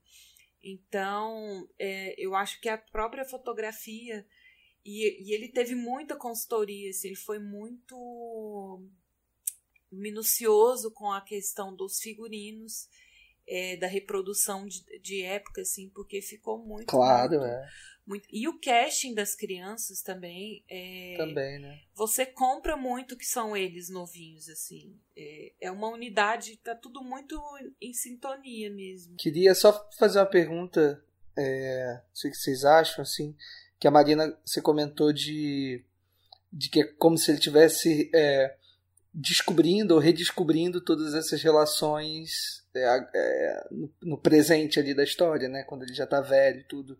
E eu acho que tem uma outra característica interessante também, é que o filme começa e termina é, numa cena dele numa, numa casa de ópio, né? Ali fumando é, ópio. Então me parece que é um filme que está lidando muito também com, além dessa coisa da memória, né, ou de uma memória inventada, talvez, ou não só inventada, mas modificada e, e, e, tudo isso, assim, também o filme também dá um pouco essa dimensão de fantasia, né, de dúvida de se realmente tudo aquilo aconteceu. Então acho que essa essa rima visual entre o início ali é, com o ópio e o final também, acho que dá um pouco essa dimensão. Não sei se vocês interpretaram também dessa maneira, se o é, Pedro também. Eu, eu interpretei, porque tem algumas cenas assim que dá para dá para interpretar que existe uma memória afetiva dele muito grande em relação à cena. É, e tem uma sensação meio que de sonho, sabe? Principalmente o jantar que precede a cena de estupro. Ah, nem falo é dessa cena de estupro. Que, é, não, essa enfim, depois eu falo comigo. só sobre ela, assim. É. é.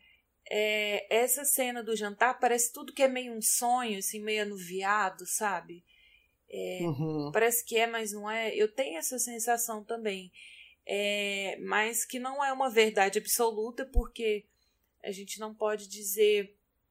A gente não pode dizer que é o ponto de vista dele da história, porque a história recrimina muitas atitudes dele, né? Enquanto elas estão sendo contadas. Então, assim, a, a a história ela não oculta a pessoa podre que ele já foi, né? O que ele ainda é, não sei. É, é muito cru assim. E ele não demonstra arrependimento já nessa idade mais avançada. Tanto que quando ele confronta a, o amor de infância dele, né? Ele fala para ela: Eu vim aqui conferir se você fez bem em ter me abandonado. É, e na verdade não foi isso, né? Ela não te abandonou. Uhum. É, é. é, muito, é muito, assim, é muito, muita falta de, de remorso nele, né? Então, ao mesmo tempo que é um sonho, é muito realista. É muito cru para ser uma, uma, uma, um devaneio da cabeça dele, né? Eu gosto dessa dubiedade, assim. Eu gosto como o Leone transforma o embate que ele vinha trazendo entre pelo menos dois ou três protagonistas nos últimos filmes numa relação de amizade quase amorosa mesmo, né? Existe família, uma tensão né? sexual muito grande entre os personagens do Denir e do James Woods. Pô, sem sabe? dúvida. Com certeza. É, acho que o mais conservador dos espectadores não iria estranhar se em determinado momento eles se beijassem, sabe? Porque existe eu tava uma, isso. uma tensão latente é. entre os dois. E várias é. rimas, várias pontuações, por exemplo, o fato do deles transarem lá com aquela, aquela moça do começo quando eles são mais novos. É, em seguida, sabe? Meio que estarem conversando enquanto isso acontece. E eles estão sempre se colocando numa posição, aquele momento que aquela moça que ela é, a esposa lá do, do cara da joalheria aparece e sugere para os três terem uma, uma relação, e aí o Robert De Niro meio que desconversa, assim, é sempre, parece que tá prestes a acontecer algo entre eles, né, e o filme vai brincando com isso, e não confronta, especialmente o De Niro, né, parece que o James Woods ele tá bem mais tranquilo em relação a isso que o De Niro, é, que, se, é. que é o protagonista, né? É, eu acho que a, ele é o único que exprime frustração com o personagem do Noodles mesmo. Porque, poxa, gente, eu te tirei da cadeia, eu mantive o nosso negócio de pé, guardei o seu dinheiro para você, para você sair e você não participar, você não vir nas reuniões na hora certa, você querer ficar correndo atrás da, da, da irmã do gordinho lá e tal é, ele é muito frustrado. Porque é, assim, ele comparando... dá e não recebe, né? Ele se entrega muito mais do que o personagem do Noodles. E assim, não comparando, é, até porque são pesos diferentes, bem diferentes, assim, mas eu, eu acho que, pelo menos a visão que eu tive é que o filme ele associa um pouco esses dois eventos, né? Que é a forma como o De Niro, o Noodles, escolhe marcar a personagem da Elizabeth McGovern, né, a Débora, né, porque ele aluga um espaço inteiro para eles, em, é, pra gente já entrar nessa cena daqui a pouco. É, eles têm uma noite, a, pelo menos aparentemente maravilhosa, e ela fala: Olha, não, eu só vim te dizer que é, tô indo embora para Hollywood, vou seguir o meu sonho. E aí ele pelo menos a leitura que eu tive, ele escolhe marcá-la de uma forma absurda, assim, é, com um evento que ele sabe que ela nunca vai esquecer. Isso não é uma, uma não estou falando de forma positiva, obviamente. Assim como, e eu não estou comparando, só deixar claro, o James Wood, é, Woods escolhe marcar o personagem do Robert De Niro é, roubando tudo dele, assim. Fez todo mundo acreditar que ele tinha feito aquilo, botou a polícia atrás dele, Aí foi lá, ficou com a mulher que ele queria. É como uma forma de vingança, né? Isso, porque para mim o Robert De Niro joga isso como uma vingança, porque ele sabe que ela o ama e ele sabe que ela é madura o suficiente para perceber que se ela ficasse lá não ia ter futuro. Sabe? Que a vida dela não era lá. E é, ele também sabe disso, mas ao mesmo tempo esse sentimento dele egoísta faz com que ele tome esse tipo de atitude. E acho que a gente pode entrar um pouco mais especificamente nessa cena toda, que começa com o jantar dos dois e termina com o estupro. Eu fiquei assim, é, sinceramente. É um filme que marca justamente até o momento de pausa do filme, né, intermission. É, logo depois dessa cena, o filme ele para, né, faz um intervalo. Isso já é com quase três horas né, de filme, então é, geralmente a gente imagina que o filme seja dividido ao meio, né? e não é o caso desse.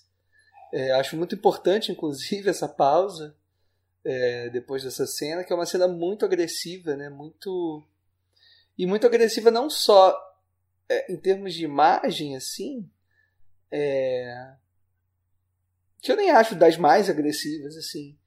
É, tem vários cineastas que filmaram estupros de formas até mais grotescas e e ruins até do que essa, mas eu acho que a cena ela impacta mais é, no sentimental mesmo, mais no, no é, na forma como aquele personagem nos decepciona também, né? Eu acho que a gente já entendia, óbvio que ele não era um mocinho assim, é, ele era um bandido e isso já fica bem estabelecido, mas eu acho que ali há uma quebra é, de, de de tudo que ele do que ele do que ele era até então assim. E eu acho que essa quebra fica muito evidente para a gente e fica muito evidente para o próprio personagem né? Porque é a partir disso que ele que ele acaba caindo numa decadência moral é, absoluta e é uma cena devastadora para mim assim. é porque eu acho que o Sérgio Leone filma bem essa cena assim não tem nada de erótico, não tem nada de, de fetichizado. De fetichizado. Né? É, você, até, até mesmo um homem, ele se coloca no lugar daquela mulher ali naquela cena, assim, quando termina e filma ela. Ele pedindo para ela se despedir, sabe? O cara acabou de estuprar a menina e ele, ah, você vai me falar tchau, não, inferno? É, e o personagem do motorista também é fundamental nessa é, relação eu, nossa, também. aquele personagem assim, eu queria gritar com ele, para esse carro, sabe? Mas... É, e, e, ao mesmo tempo que ele não para o carro, é, porque óbvio, sabe, seria morto se ele fizesse é. qualquer coisa, é, depois ele é muito solidário a ela, né? E ele é, recusa o dinheiro limite, do Denis. Né? É, é. Acho fundamental também para a relação, assim. É, eu acho que o que choca é porque na, no primeiro assassinato que ele comete, a gente já vê que ele tem uma ele tem uma, um caráter muito corrompido desde sempre, né? Pelo próprio fato de ficar espiando a menina pelo banheiro, é, de, de tentar comprar a prostituta é, com bolinho de um bolinho de creme, creme ali e depois contar para todos os amiguinhos fazerem o mesmo, né? É, é, ele tem umas atitudes bem reprováveis, mas a, a gente até releva, né? É, e quando ele comete o primeiro assassinato, ele tem um teor muito muito emocional envolvido, né? É, muito passional, é, né? É o amigo passional, dele acabou de ser morto. É um então, crime assim... totalmente passional. Então ele Sim. não tá agindo ali de maneira fria, calculista e tal. Então a gente já percebe que ele é uma pessoa que tem coração, né? É, que mexeu com a família dele, ele fica bravo mas ali na cena do estupro eh, revela uma faceta dele que é a imprevisibilidade. Ele não é só uma pessoa passional, ele é uma pessoa imprevisível, porque a maneira dele dar o troco nela é eu não esperava. Eu, eu esperava que ele fosse agressivo, talvez batesse nela e tal, mas é, não o estupro da maneira como ou, foi, né? Ou tentar o estupro, começar é, tentar, e se arrepender na hora, e né? às vezes cortar a cena, é, mas não. É, ali vira não, uma chave assim. totalmente. A gente fala, epa, ele não é só malzinho, sabe? Ele, é, ele tem problema. E pela relação deles, aquela hora que ela dá o beijo, assim, se ele quiser simplesmente beijá-la, eles pelo menos pelo que o filme sugere até então, obviamente é um exercício de si, né? Eles possivelmente transariam, assim, mas ele faz questão. É, a noite ia acabar bem para os dois, né? Mas Sim. ele não aceita o não que ela deu uma hora atrás, né? Ele tá com isso na cabeça. É, o, acho que o Pedro é, falou muito bem, assim, acho que ele é uma escolha dele marcar ela dessa forma, assim. E aí a gente tem que bater palma pra atriz, né? Que é, construir uma personagem que muita gente vai falar que é uma personagem monótona, que tem o mesmo tom de voz, a mesma cara é, uhum. o filme inteiro, mas é, para mim ela é, uma, ela é uma criança muito precoce desde o começo, né? Tanto é que ela tira a roupa na frente do menino ali, sabendo que ele tá observando, já com um pouco de malícia. Claro, mesmo, né? cheia de malícia, então, claro. Assim, é. é uma menina muito precoce, mas porque a vida obrigou essa criança a, a, a amadurecer rápido. Assim, a gente, é todo não, vê, mundo ali, a gente né? não vê a presença da figura materna ali com ela. É, parece que ela é criada muito solta, né? É muito independente desde sempre, o que não é uma coisa ruim. Então, desde muito jovem, ela já tem o discernimento de que, a, que aquele cara não presta, né? Então, ela se blinda dessa forma. Eu não vou, eu não vou deixar transparecer é, aquilo que eu tô sentindo. Então, ela até no começo ela trata, ela esculacha ele, ao mesmo tempo é um morde a sopra da parte dela, né? E a Jennifer Connelly, né? Novinha, isso, isso. Pré-adolescente, assim. Então, eu acho que a, a atuação dela, dessa passividade, é muito negativa da parte dela, né? Mas é a maneira como ela foi forjada, é, eu acho que contribui muito para aumentar esse esse choque, porque ela não faz nada para merecer, assim, com muitas, muitas, muitas aspas, que ninguém merece ser estuprado. Mas na cabeça desse cara ela mereceu, né? É, e na verdade ela não fez nada que justificasse a agressividade da parte dele, né? Ela é muito branda o tempo inteiro, muito sedutora, muito linda, muito agradável de estar perto, né? É, ela até dá, dá, dá mole para ele. Então, assim, de onde esse cara tirou que ele podia fazer isso com ela, né? Então, acho que essa cena do estupro é, é importante para dar essa virada de chave. Ó, a partir de agora, não tem, não tem como defender esse cara. Ele é doido mesmo. É, me choca a cena, assim. Eu acho que. É, claro, tem. Como o Leandro falou, tem cenas piores, assim, mas eu acho que. É, em termos emocionais e tudo, como ela choca, eu acho que é uma das poucas cenas assim que mexeram muito comigo mesmo. E me choca mais ainda as consequências dela, né? Ele se encontrando anos depois e ele ainda vindo falar: ah, eu vim saber se, como a Mariana falou, se você se arrependeu ou não, se valeu a pena, sabe? E ele fala assim com um tom de ele quem espera de que vítima, ela. vítima, né? Sim, de quem espera que ela diga assim: eu me arrependi, devia ter ficado com você. E me choca mais ainda ela ainda assim chorar e falar: olha, não, não vai para essa festa não vai ter nada de bom para você lá, sabe? Sai por essa porta e vai embora. E é, é muito pesado isso. E o tempo todo, é, quando ela tava lá com o. o qual é a, a, profissão dele agora, no quando eles já estão velhos? Diretor, não sei. Da moça? Não lembro. É, enfim. O tempo todo que ela tá com ele, ela sabia que era o amigo dele e ela sempre o odiou. Então, sabe, a vida dela foi, assim, apesar dela ter sido uma atriz de sucesso, pelo que deixa entender, ter feito carreira, mas ficou marcada de forma, assim, unívoca por aquele evento, sabe? E por ele, né? Pelo Noodles. Isso é muito forte. É, ela nunca conseguiu deixar a história para trás. Ela muda de cidade, ela segue uma carreira, mas a sombra do Noodles tá com ela, né? Porque ela se envolve com o melhor amigo dele. Sim. Acho que a gente debateu bem aqui, especialmente sobre o Era Uma Vez na América, né? A gente acabou se estendendo um pouquinho, mas a gente pode já partir para o nosso encerramento. E antes da gente fazer as considerações finais, deixar seu top 3, só mais uma vez deixar os nossos recadinhos. Agradecer a todo mundo que mandou feedback sobre os nossos últimos programas, em especial sobre o programa do Kawai.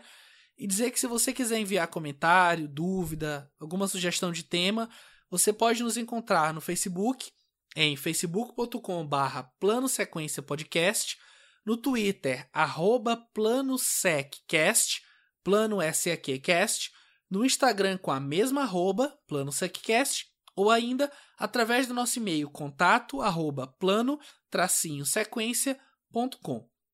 E se você ouve o Plano Sequência e quer nos ajudar a atingir um público maior, considere avaliar o podcast no iTunes ou na sua plataforma preferida para que a gente possa ter mais visibilidade.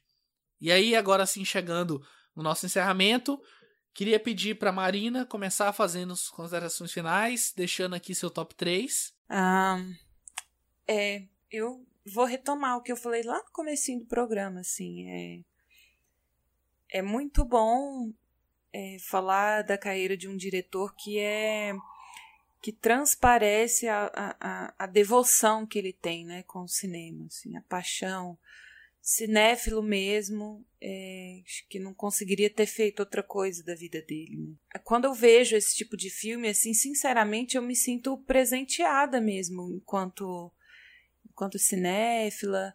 É, eu fico pensando, caramba, é, esse filme foi um presente para mim, né? É um deleite mesmo assistir. É claro que é, existem coisas que a gente poderia ter pontuado, feito crítica, assim, mas acabou que esse programa virou uma grande homenagem ao Sérgio Leone, né? Porque não dá para falar mal quando uma pessoa faz uma coisa, entrega um trabalho com tanto carinho, né, com tanto preciosismo, assim, é, eu acho que devia até ser irritante, assim, tamanha a, a obsessão dele em, em manter tudo tão perfeito. É, e é, se eu pudesse, eu colocaria a trilogia é, é dos dólares como um filme, um grande filme, né? É, no meu top 3, mas como não tem jeito, eu vou fazer uma menção honrosa ao por um punhado de dólares. É, apesar de não ser o filme em que ele está super dominando a técnica e o som está impecável, é, ele tem pouco dinheiro, os cenários não são tão é, bem trabalhados assim, ele está mais limitado. Eu acho que é um filme, é um filme que, que traz um frescor, assim, que traz um ânimo de novidade, de cara, tem coisa boa vindo por aí, sabe? É, um, é, uma, é uma boa abertura pro que ele veio a fazer depois. Então fica minha menção honrosa pro filme que abre a trilogia dos dólares, né? Até por, por trazer aí essa figura do Clint Eastwood, que é tão que é tão marcante pra gente, né? Uma figura tão contagiante. E em terceiro lugar, eu coloco é, o bom, o mal e o feio é por tudo que a gente já falou, assim. É, quando eu penso nesse filme, me vem um sorriso no rosto, porque, para além de toda a maestria da técnica e tudo, é um filme muito divertido, é, principalmente por causa do, do, do elenco principal ali. Tem, tem um texto muito inteligente, muito sagaz e o humor, é, seja físico, seja ali no roteiro, é muito bem trabalhado. É, o Leone sabe muito bem usar o casting que ele tem. É todo mundo muito. Existe uma sintonia ali, uma simpatia desses, desses atores que acho que a gente não, não vê de novo no cinema, né? E segundo lugar, é, era uma vez na América, porque esse épico, irrepreensível, assim. Todo cinéfilo tem que passar por esse por esse filme. É uma experiência muito imersível. Eu assisti na semana passada, assim, parece que eu estou vivendo assim nesse universo, eu fico lembrando das cenas. É, é uma experiência muito imersiva. Assim, acho que as quatro horas realmente elas é, abraçam a gente de uma forma muito intensa, muito apaixonante.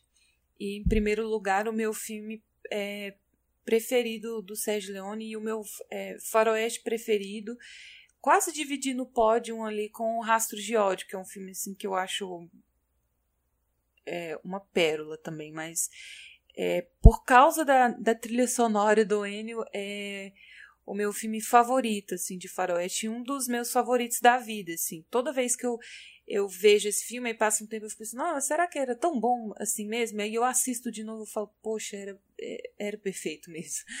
É, então é, fica assim meu top 3 em terceiro lugar. É, o Bom, o Mal e o Feio. Em segundo era Uma Vez na América. Em primeiro lugar era Uma Vez no Oeste. Show de bola, Marina. É, e antes de fazer meu falar meu top 3, né, fazer minhas considerações finais, eu acho que o, o cinema do Sérgio Leone é um cinema, sobretudo, acessível, é um cinema de fácil entendimento, assim, você pode simplesmente sentar na televisão da sua casa e dar play em qualquer um dos filmes, e você não precisa necessariamente ter uma bagagem, ser cinéfilo para apreciar e para entender aquele filme. Claro que quando você tem esse conhecimento, quando você tem as referências a partir do qual o Leone constrói seus filmes, você pode fazer uma leitura, uma camada um pouco mais funda, você pode entender o filme de uma forma diferente. Mas, sobretudo, os filmes dele são filmes acessíveis. Né? Não é o típico diretor de cinema cult, sabe? Que precisa de uma certa é, ajuda para que você comece a ver os filmes, porque ele necessita uma preparação do espectador. Os filmes do Leone não, pelo contrário. Eles são feitos justamente a partir dessa lógica de você fazer um filme acessível. Isso é uma coisa que é, me agrada muito no cinema dele, porque eu acho que o cinema ele não tem que ser elitizado, ele não tem que ser feito para uma minoria, ele tem que ser feito para todos. Eu acho que o cinema do Leone é isso.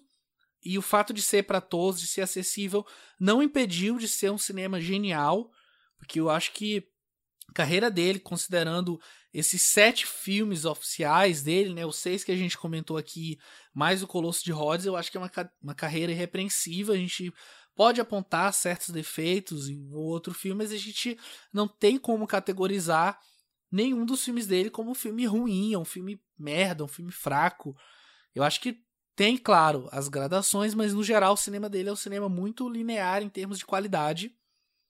É, e eu vou fazer aqui uma citação ao próprio Leone, porque eu acho que tem uma coisa que caracteriza muito o cinema dele, que é o olhar, né? E aí ele fala, abre aspas, se incluir tantos close-ups extremos em meus faroestes, em grande medida é porque quero mostrar que os olhos são o elemento mais importante. Tudo pode ser lido nos olhos: coragem, ameaça, medo, incerteza, morte. Fecha aspas.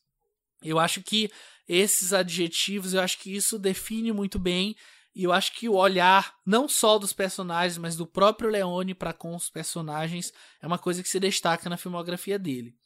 E aí já partindo para o meu top 3, eu vou possivelmente eu vou fazer um top 3 bem diferente aqui, assim, não tem como fugir até porque não são tantos filmes, mas acho que é, talvez vai ser uma surpresa para alguns. Eu queria deixar como menção honrosa o Colosso de Rhodes, que é o primeiro filme dele que é de um gênero que eu adoro, né? Que é espada e sandália, né? Peplum. Que eu acho, assim, me divirto muito com esse tipo de filme. É um filme bem leve, assim, bem divertido. Filme correto, assim, não, não tem grandes pretensões e exatamente por isso acerta, né? Porque ele não tenta ser mais do que ele é. Então eu acho que é um filme bem legal mesmo, vale a pena assistir. É, em terceiro lugar, eu coloco Quando Explode a Vingança, que para mim foi um filme bem emblemático, assim, eu esperava pouco dele, mas ele me levou a várias reflexões. Foi um filme que eu vi por último dos que a gente gravou aqui. Então ele tá comigo, tá reverberando ainda. Eu entendo, enxergo alguns problemas, mas eu acho que é, como esse filme me tocou, acho que vale sim colocar ele aqui em terceiro lugar. Em segundo, eu coloco Era uma Vez no Oeste, né? Por tudo que a gente debateu, acho que não, não vale ficar chovendo no molhado. E em primeiro lugar eu coloco Três Homens em Conflito, e aí representando a trilogia como um todo, mas acho que o filme em si é um baita filme, assim, é cheio de cenas, de momentos icônicos, mas se eu pudesse mencionar um, seria é, o feio correndo ali no, no cemitério procurando é, a, a cova correta e a trilha subindo e a câmera acompanhando ele. Eu acho que isso é o cinema no seu ápice mesmo, o cinema assim no que ele pode fazer de melhor pela gente. Então fica assim o meu top 3. Quando explode a vingança, Era uma vez no Oeste e Três Homens em Conflito ou O Bom, o Mal e o Feio. E você, Leandro, suas considerações finais e seu top 3 aqui dos filmes do Sérgio Leone. É, bom, queria começar é, para encerrar, começar para encerrar. Né? esse papo nosso, falando, quer dizer, me, me questionando assim sobre o que o Leone faria, né, depois de uma vez na América, assim. O Leone morreu com 60 anos, né, que é relativamente novo, assim. É, morreu em 89. É, a gente comentou durante a conversa, né, que a morte dele por problemas no coração, assim, se deu muito por conta também é, de uma decepção também com a indústria, né, e com esses sistemas de, de que Hollywood acaba dando, impondo, né, nos realizadores, não tem jeito, assim.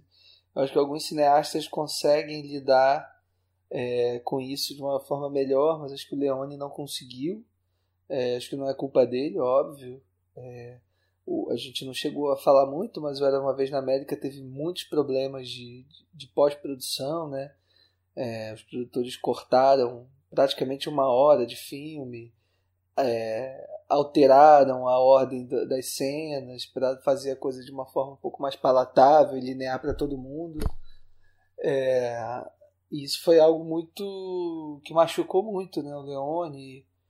É, o próprio tempo né, que ele demorou para dirigir um outro filme depois do entre o Quando Explode a Vingança e o Uma Vez na América, imagino também que não tenha sido exatamente fácil, assim.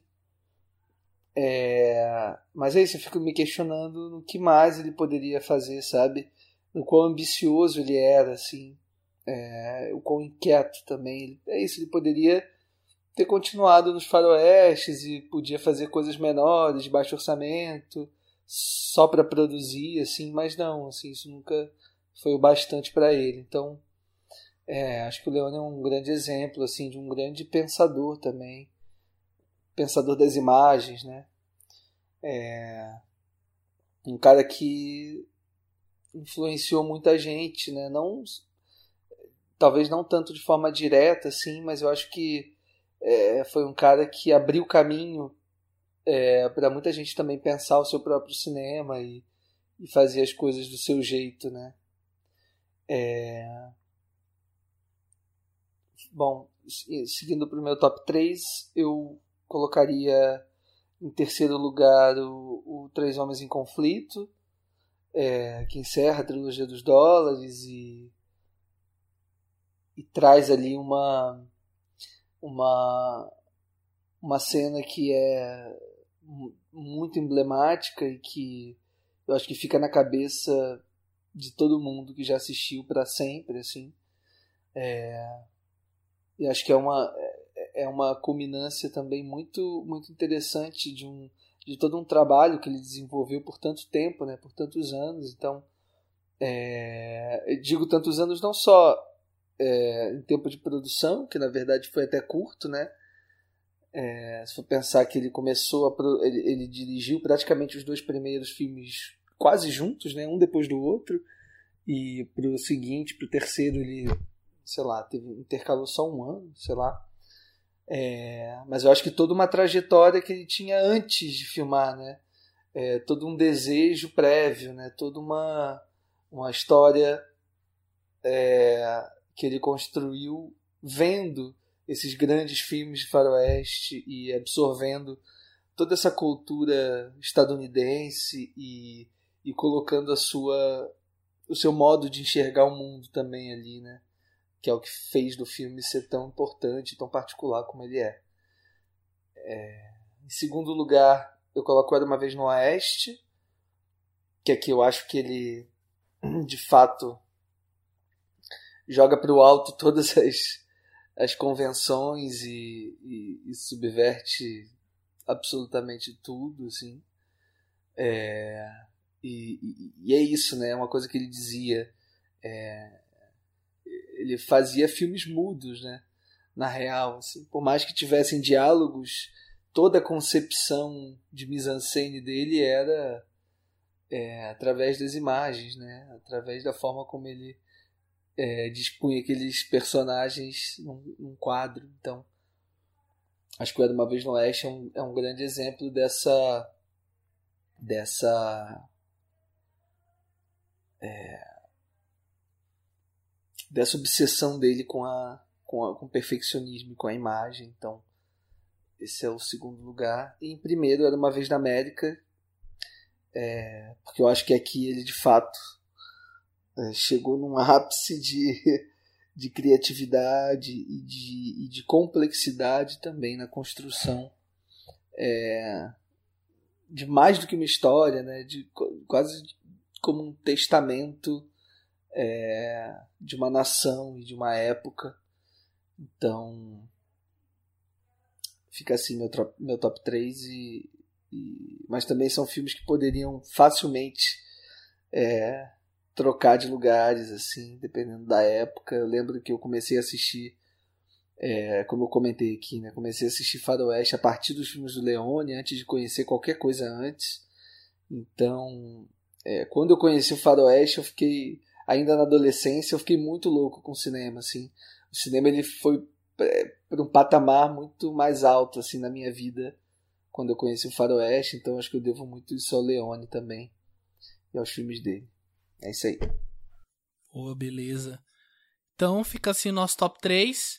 Obrigado demais pela companhia e pelo excelente papo, como sempre, Marina. Obrigada, gente. Eu que agradeço vocês e até o mês que vem. Até. Obrigado demais, Leandro. Obrigado, gente. Bom demais conversar com vocês. E é isso, mês que vem estamos aí com mais um diretor. Exatamente. O plano sequência vai ficando por aqui. Um grande abraço e até o próximo mês.